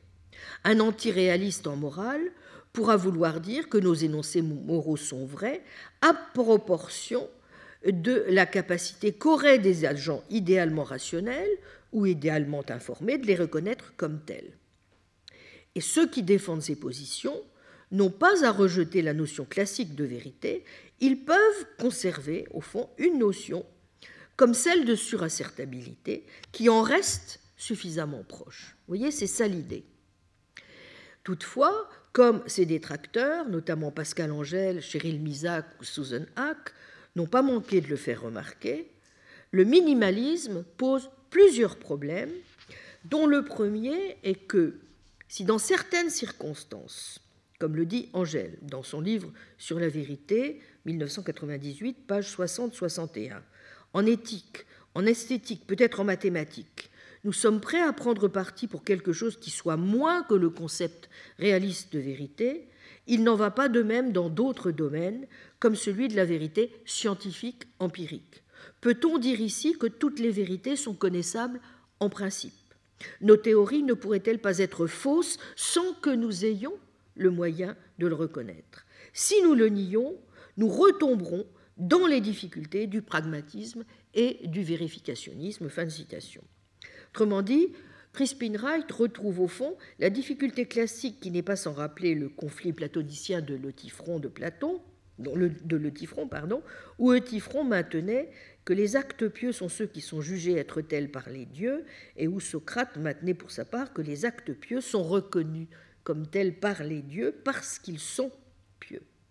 Que, que devons-nous donc ici privilégier Devons-nous considérer que la marque de la vérité, c'est la convergence des opinions, ou bien que c'est l'indépendance des faits par rapport à ses opinions?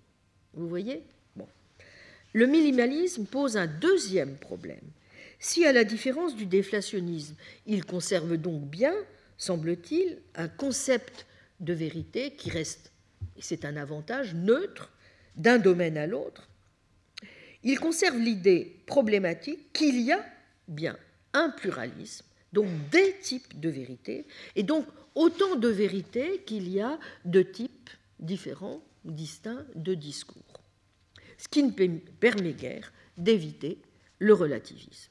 Donc vous voyez qu'en dépit des apparences, et même si Crispin Wright reproche parfois à tort aux pragmatistes, et notamment à Peirce, de soutenir la thèse peu plausible sur laquelle je vais maintenant revenir, qu'il y a une limite idéale à nos efforts pour parvenir à des croyances garanties, sa position, comme l'a montré Cheryl Misak en particulier, est moins proche de celle de Peirce et des pragmatistes, notamment par la distinction qu'il maintient entre la vérité simplicitaire, c'est-à-dire celle qui satisfait aux exigences minimales de la surassertabilité, et la vérité substantielle, plus robuste, c'est laquelle on parvient lorsqu'un discours a d'autres aspects, comme par exemple celui de la commande cognitive, où il est a priori que des désaccords impossibles à trancher sont dus à telle ou telle défaillance cognitive, ce qui semble vouloir dire que dans certains domaines, notamment en morale, mais aussi en politique, il est impossible d'appliquer des exigences morales ou politiques plus substantielles et où on ne pourrait donc appliquer que la vérité minimale. Il est alors tentant de dire, évidemment, que les jugements moraux ou politiques ne peuvent aspirer à la vérité, puisqu'ils ne peuvent aspirer à la vérité robuste. Or, un pragmatiste, comme l'observe Cheryl Misak, est quelqu'un qui veut s'en tenir, et à mon sens aussi à juste titre, à l'idée d'une vérité simplicitaire. Ce pourquoi il considère, sans être forcément un réaliste moral acharné, que la vérité en morale et en politique n'est pas seulement l'expression d'un sentiment, mais la reconnaissance de quelque chose d'objectif qui peut dès lors prêter à discussion, à argumentation, et se voir évalué comme n'importe quel autre type d'énoncé dans l'arène publique.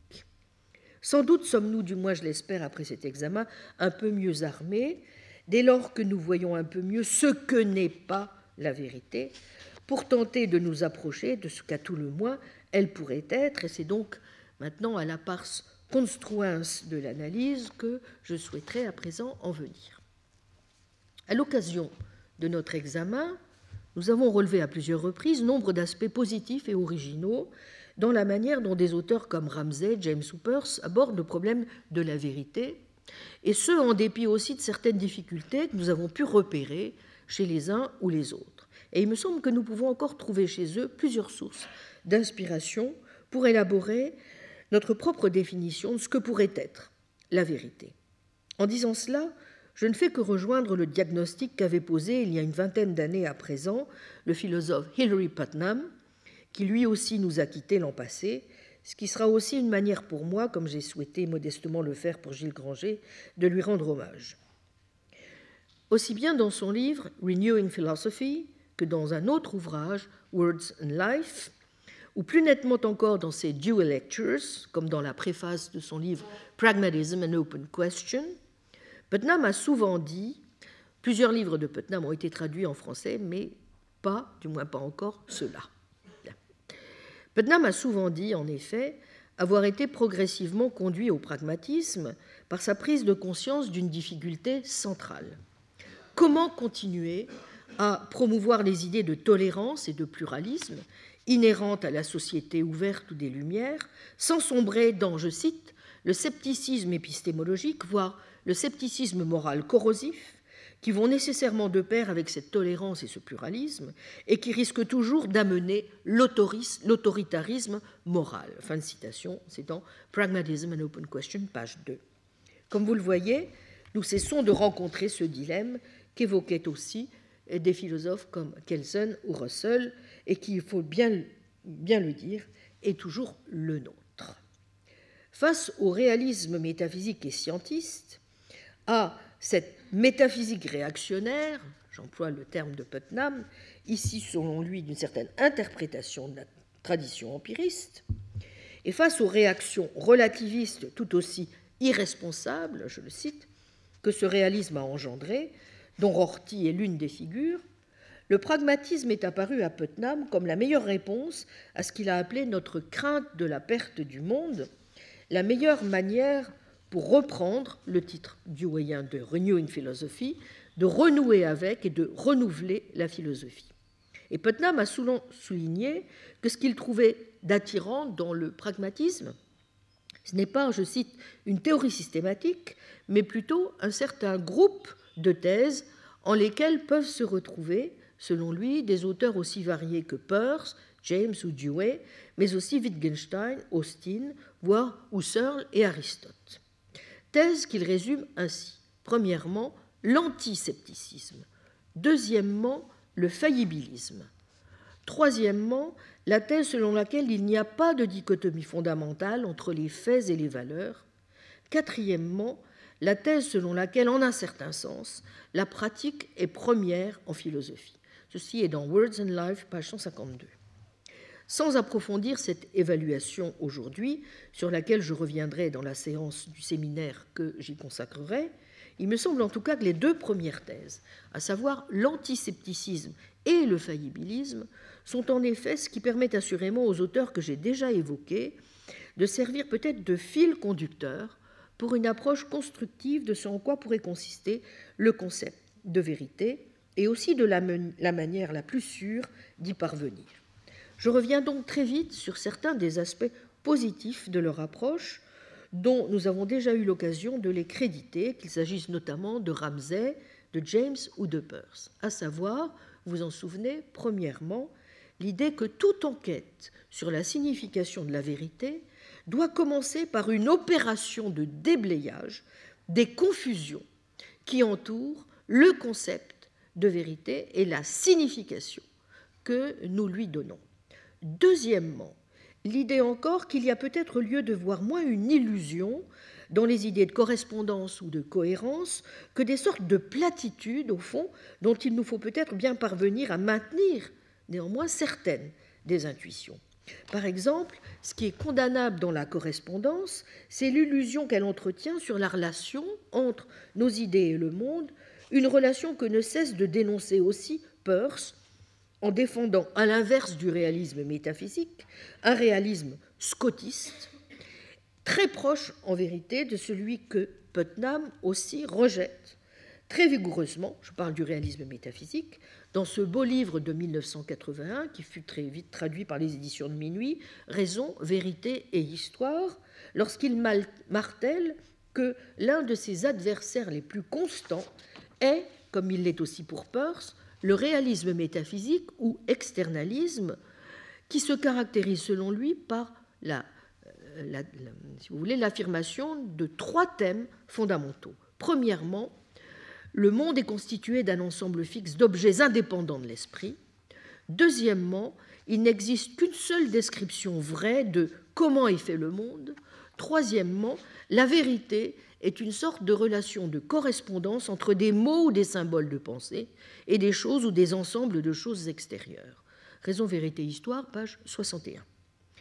Or, et bien que Putnam ne renvoie pas à Peirce, la critique du premier point au moins est au centre aussi des attaques virulentes menées d'emblée par le métaphysicien de Milford contre ce qu'il appelle le platonisme nominaliste, où l'idée antique, abondamment reprise et amplifiée par les médiévaux sous la forme de la querelle des universaux, selon laquelle il existerait des universaux réels totalement indépendants de nos idées ou de nos mots.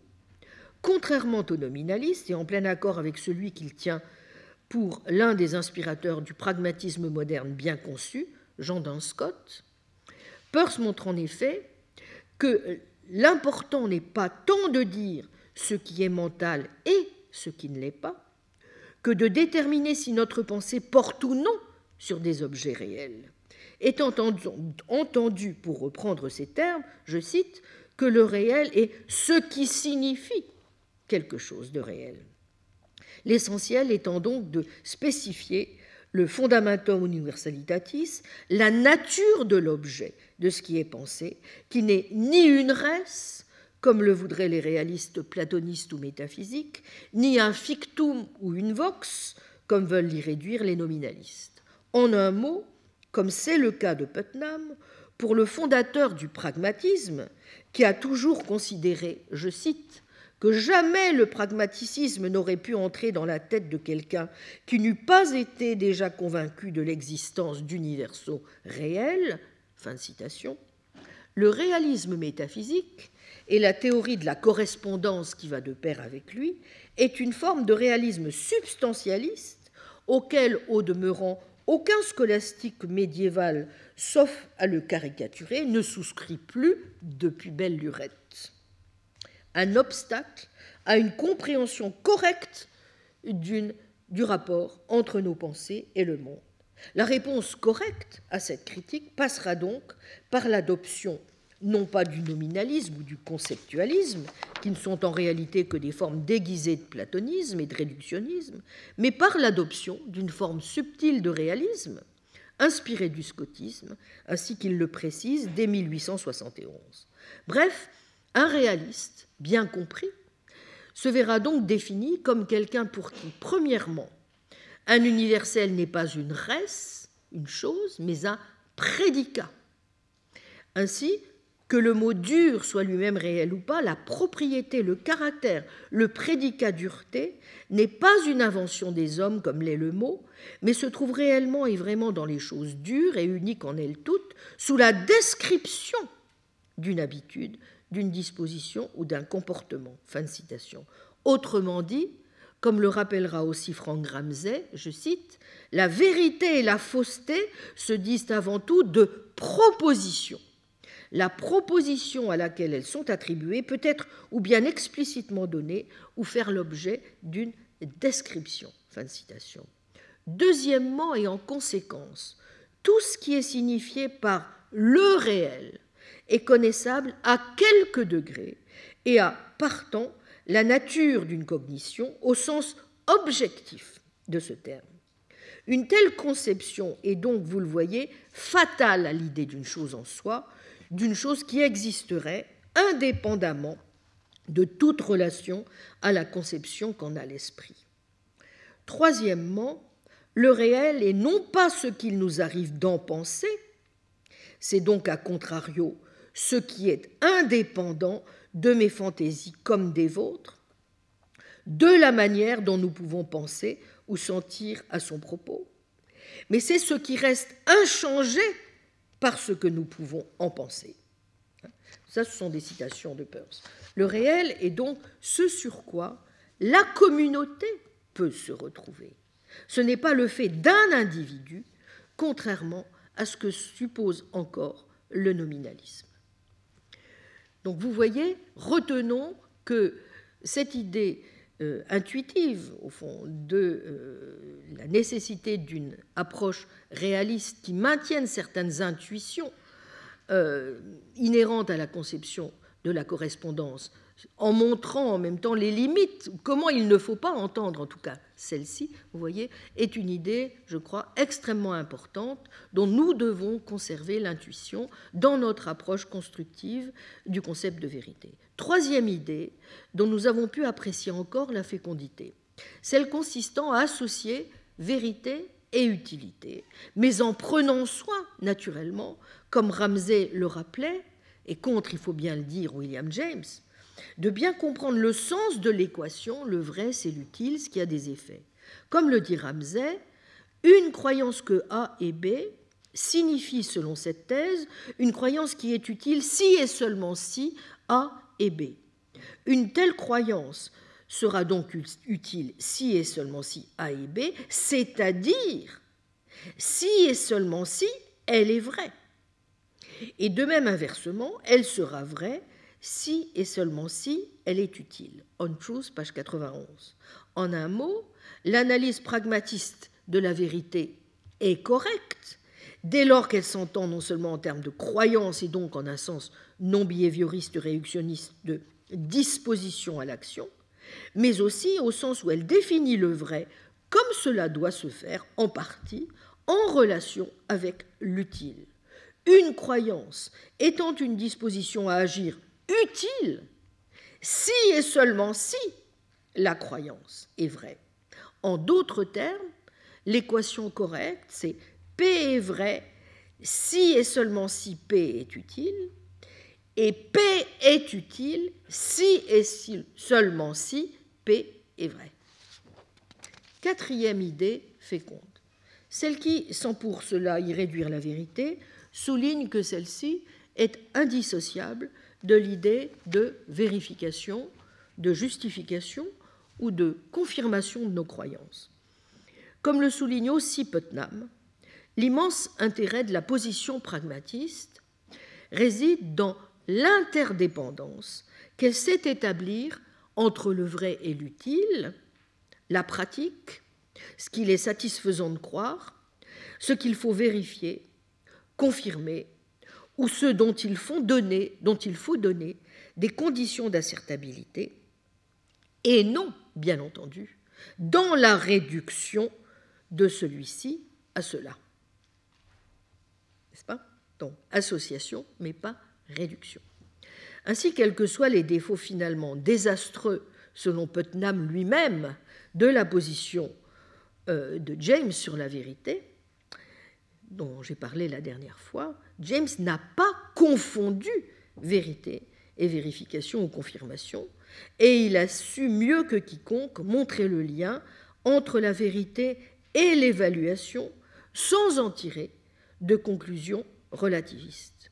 Et c'est du reste ce qui distingue un pragmatiste comme Peirce de celui qui est parfois tenu pour le représentant majeur du pragmatisme, Richard Rorty, dont Susan Hack a pu montrer point par point dans un texte très amusant, où elle les fait dialoguer, simplement à partir de citations prises à l'un et à l'autre, que la plupart des assertions qui sont les leurs sur la vérité sont en opposition directe l'une de l'autre.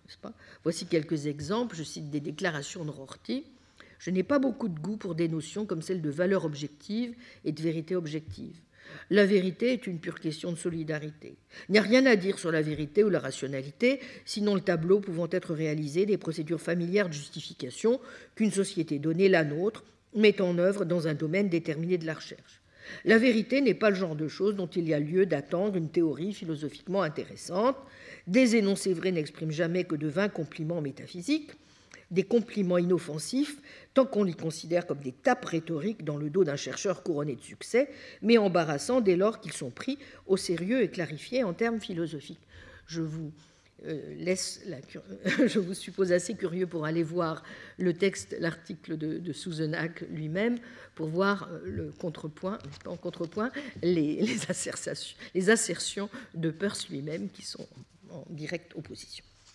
Mais il est vrai aussi que dans son Nous les pragmatistes, Rorty ne rangeait pas Peirce, dont il a dit que la seule contribution au pragmatisme était finalement de lui avoir donné un nom et d'avoir stimulé James.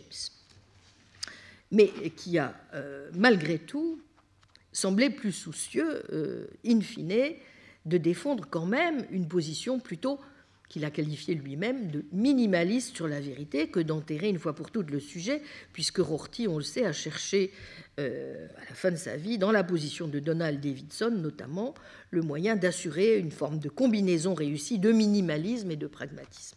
Je vous renvoie à des textes de Rorty de 91 et de 95. Bien.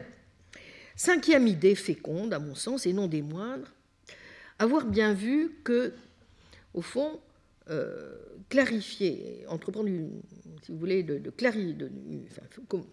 s'engager dans une entreprise de clarification de la vérité, c'est d'abord et avant tout le faire en rapportant la vérité à des croyances et en déterminant la signification de nos assertions.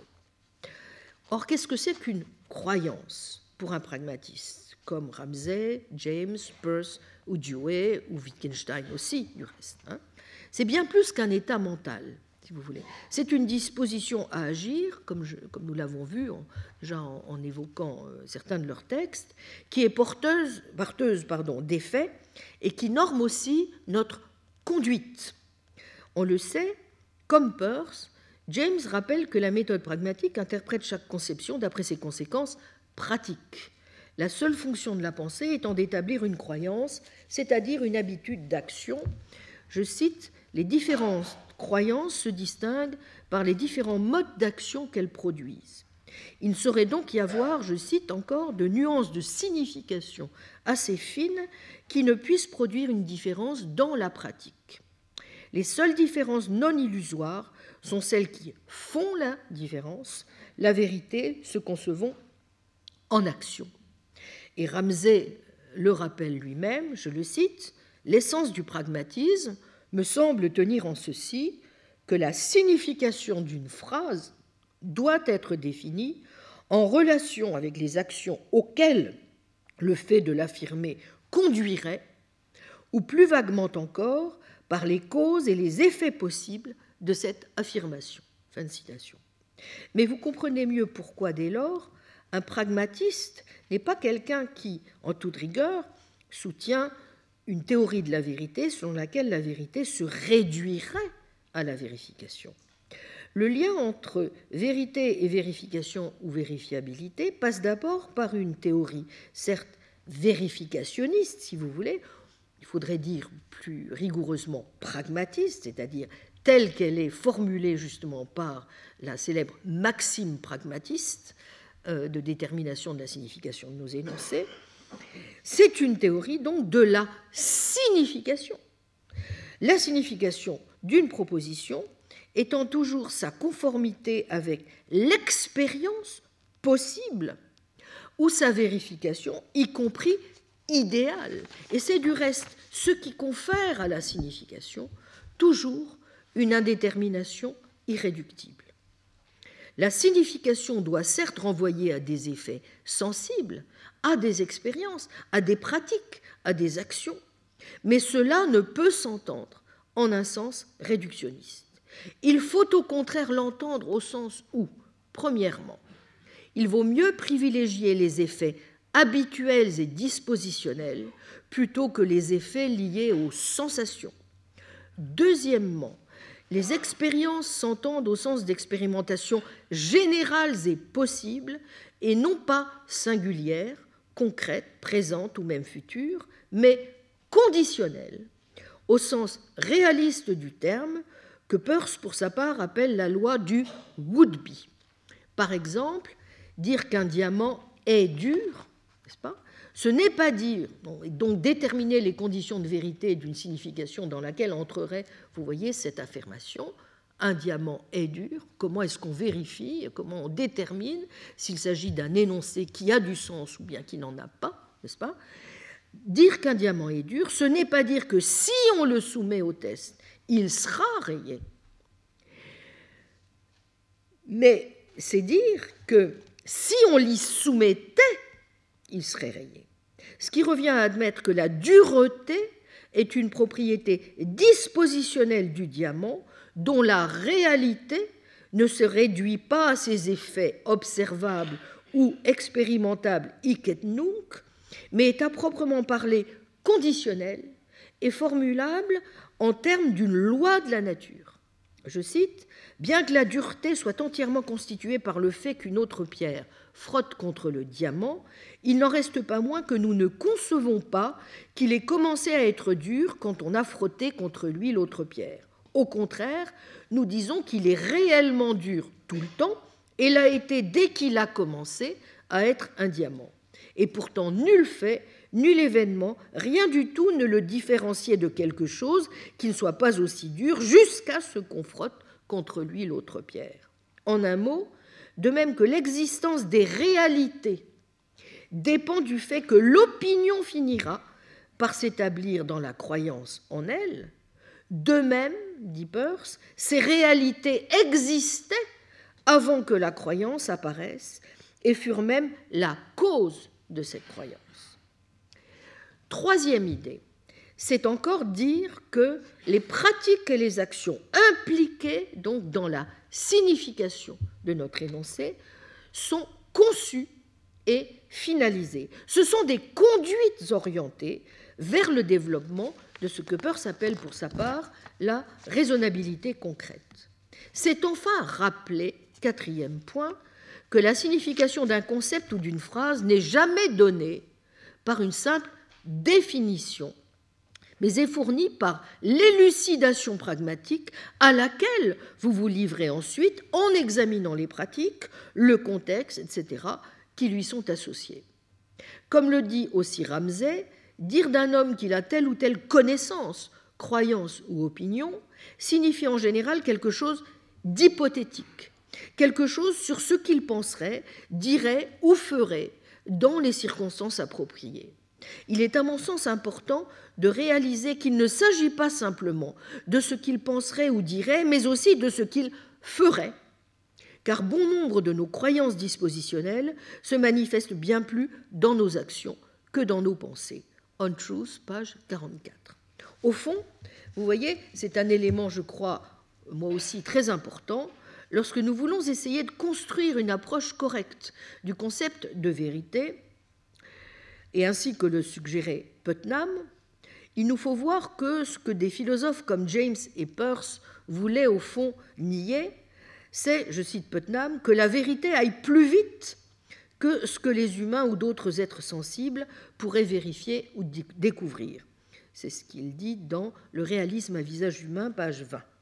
Si pratique a un sens plus individualiste, vital et émotionnel pour James, là où Peirce, refusant cette lecture nominaliste, lui donne le sens de but ou de visée rationnelle, au sens kantien du terme, James ne va pourtant pas aussi loin qu'on le dit en ce sens.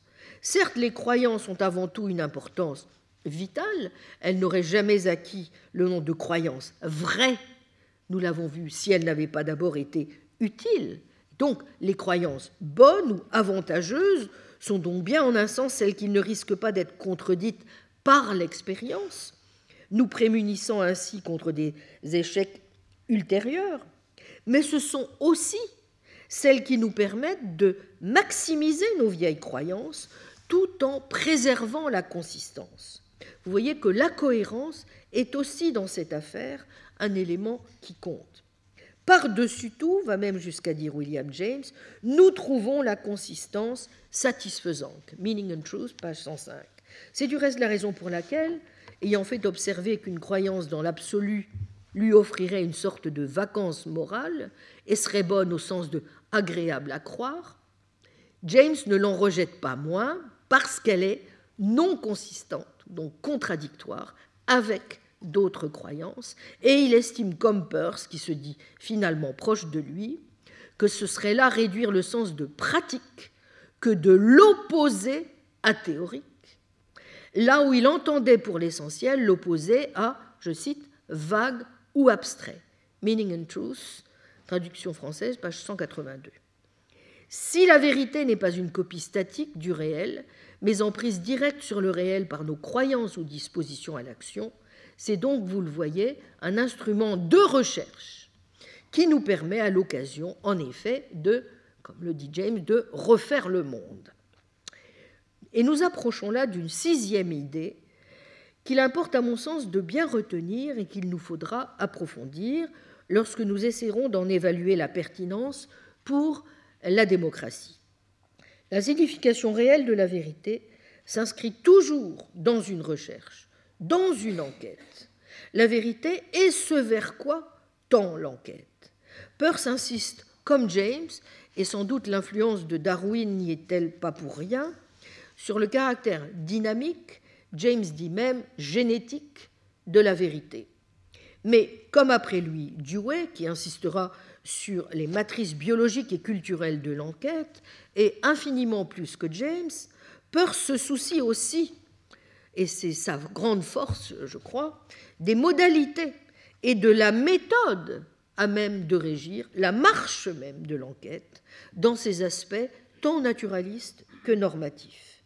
Étude minutieuse à partir de laquelle il tire la conclusion que la seule définition ou signification réelle de la vérité, eh c'est celle qui nous permet de déterminer, dans le cadre de l'enquête, celle qui, parmi nos croyances, résistent bel et bien au doute et sont stables, parce qu'elles n'ont pas été jetées par-dessus bord, soit par la mise à l'épreuve d'arguments rationnels imparables, et donc par toute une série d'opérations de délibération, dont nous allons voir à quel point elles comptent dans l'exercice normal de la démocratie, soit et plus encore peut-être parce qu'elles n'ont pas rencontré le choc de telle ou telle expérience, comme il dit, récalcitrante. En définissant le vrai comme ce vers quoi tend l'enquête, Peirce en profite, profite d'ailleurs pour fixer la méthode qui, à la différence des autres, méthode qu'il appelle d'autorité, méthode de ténacité ou méthode subjective ou a priori, qu'il détaille dans ses fameux articles euh, parus dans la revue philosophique en 1879, pas, comment fixer la croyance et comment se rendre comment rendre nos idées claires. Donc la méthode qui est à même de stabiliser, vous voyez, nous retrouvons une, une autre de ces platitudes qu'évoquait Crispin Wright, n'est-ce pas, à même de stabiliser la croyance. La méthode scientifique, qu'il appelle scientifique, dont il pense qu'elle tire sa force non d'une supériorité magique de la science, mais de la contrainte qu'exerce sur elle la réalité, seule capable d'opérer par l'indépendance qui est la sienne par rapport aux esprits, le consensus de la communauté des individus. Dewey suivra Peirce, j'y reviendrai, dans cette idée que la vérité est en effet la fin de l'enquête, et dira du reste que, je le cite, c'est la meilleure définition qui ait été donnée de la vérité, la méthode de l'enquête nous donnant, dit Dewey, le droit d'asserter de façon garantie et de donner à nos croyances le statut de connaissance. C'est au début de la logique. Toutefois, c'est un point aussi qu'a bien montré Putnam.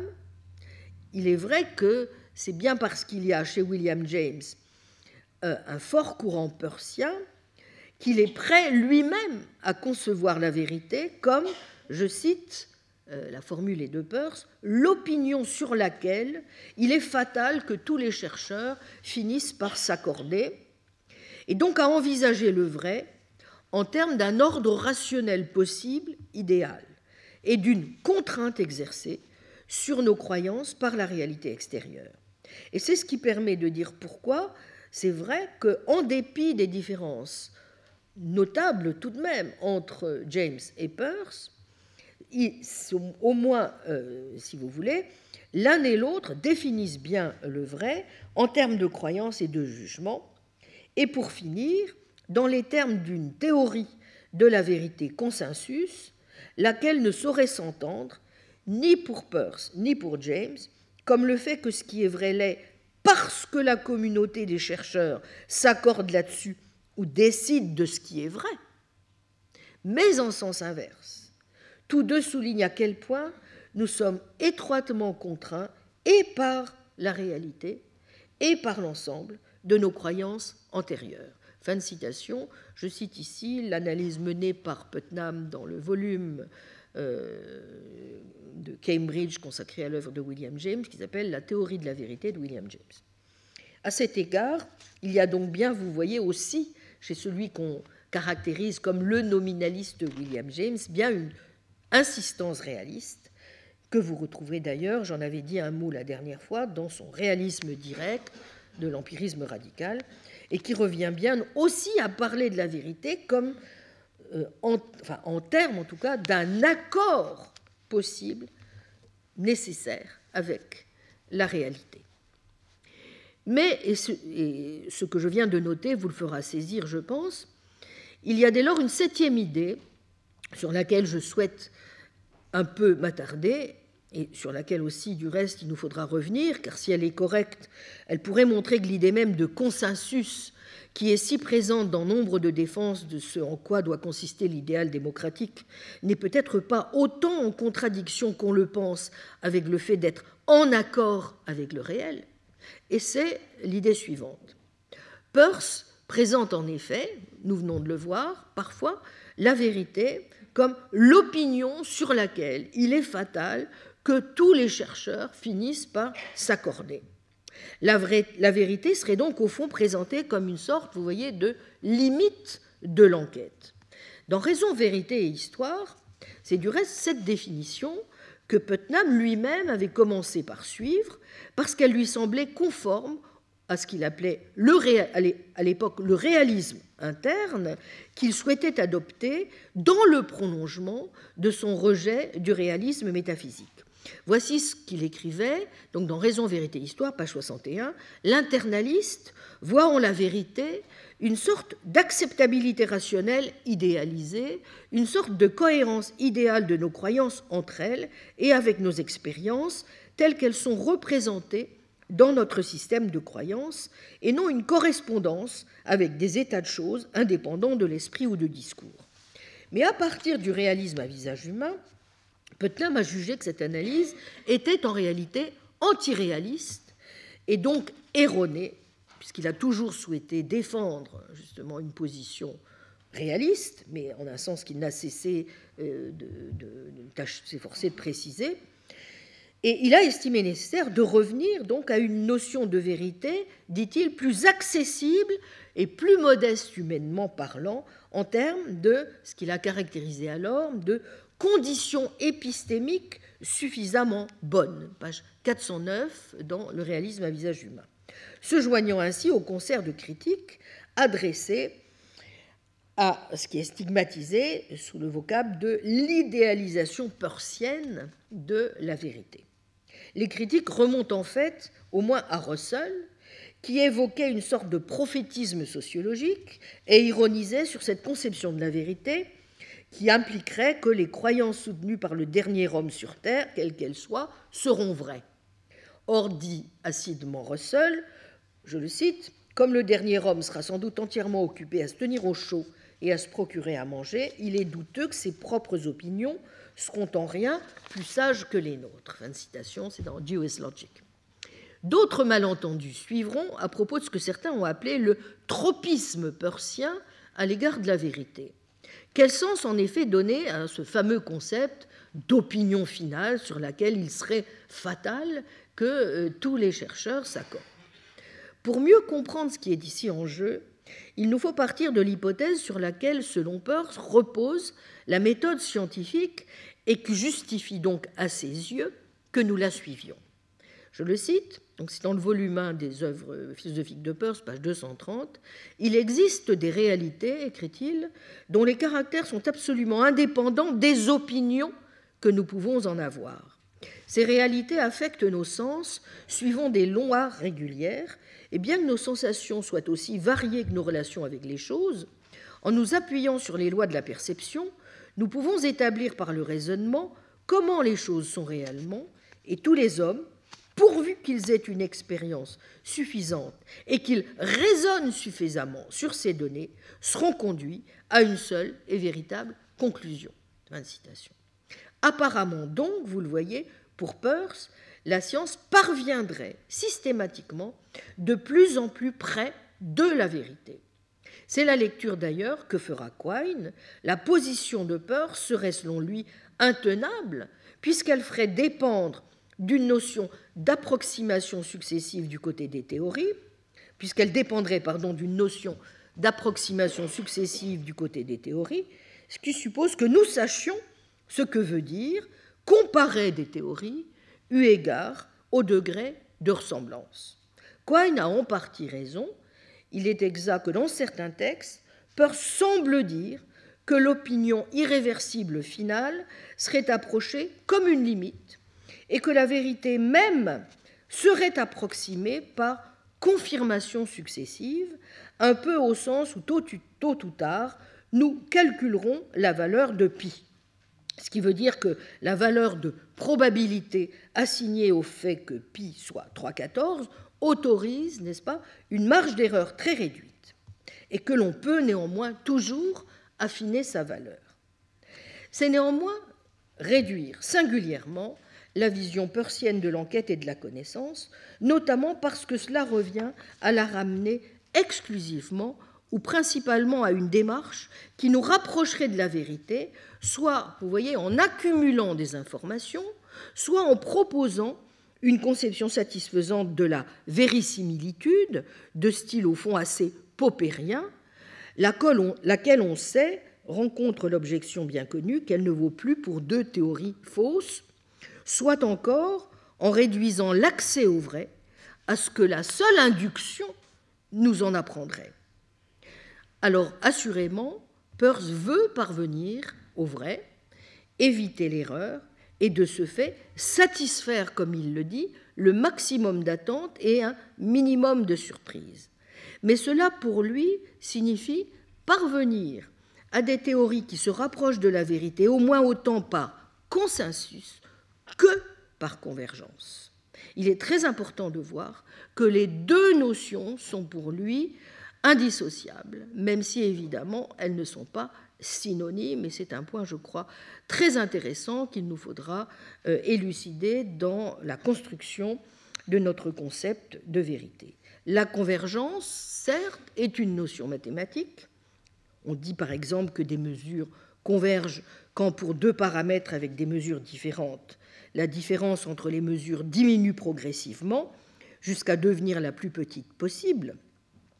Donc jusqu'à un certain point, c'est vrai, si on met l'accent sur le rôle notamment que joue l'induction dans la procédure d'enquête, c'est bien ce que Peirce a en vue.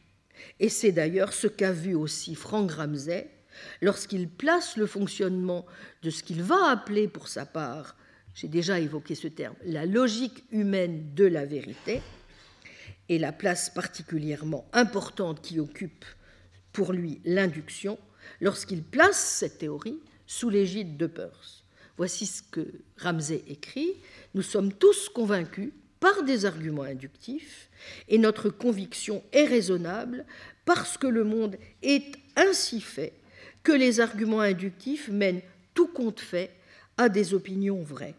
Ainsi, on ne peut que faire confiance à l'induction et on ne voit pas pourquoi on ne devrait pas le faire, étant donné qu'on croit qu'il s'agit d'un processus fiable. Pour Peirce aussi, l'induction est fiable parce que c'est une méthode pour parvenir à des conclusions qui, si on persiste assez longtemps, corrigeront assurément toute erreur concernant de futures expériences dans lesquelles elle peut temporairement nous induire. Mais la seule justification de l'induction, dans ce caractère autocorrecteur, si vous voulez, de la méthode, est celle qui est donnée par l'échantillonnage statistique. Et quelle que soit la manière dont on l'interprète, Peirce ne met pas la question de l'autocorrection liée à la validité de l'induction sur le même plan que son analyse de la vérité.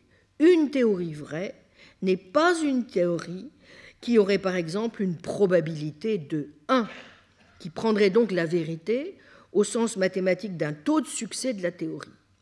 Peirce ne cesse de répéter que l'attribution d'une probabilité à une hypothèse, à une théorie ou à une conclusion conduit à des résultats ridicules. Ce n'est pas davantage l'usage répété de l'induction qui nous amènera à croire le vrai. Même si l'inférence inductive fait donc partie de la méthode scientifique qui produirait finalement des croyances vraies, rien en elle ne lui fait automatiquement produire le vrai. Pour la même raison, il ne dit que très rarement que la science elle-même s'autocorrige, car l'induction n'est que l'une des trois procédures nécessaires à la méthode scientifique, dans laquelle joue un rôle au moins aussi important, voire plus, s'agissant par exemple pour l'abduction de montrer comment se produisent les hypothèses, ce dont est incapable l'induction, la déduction donc et l'abduction. Si on veut donc comprendre le sens qu'a pour Peirce le concept d'enquête et le rôle que l'enquête joue dans la détermination même d'une définition adéquate de la vérité, c'est sur un autre terrain qu'il faut euh, évidemment déployer nos efforts. Et c'est donc par là que je commencerai la prochaine fois en montrant après comment nous pouvons essayer d'appliquer cette stratégie à la question de la détermination de ce en quoi consiste la légitimité de la démocratie. Je vous remercie. Retrouvez tous les contenus du Collège de France sur www.colège-2-france.fr.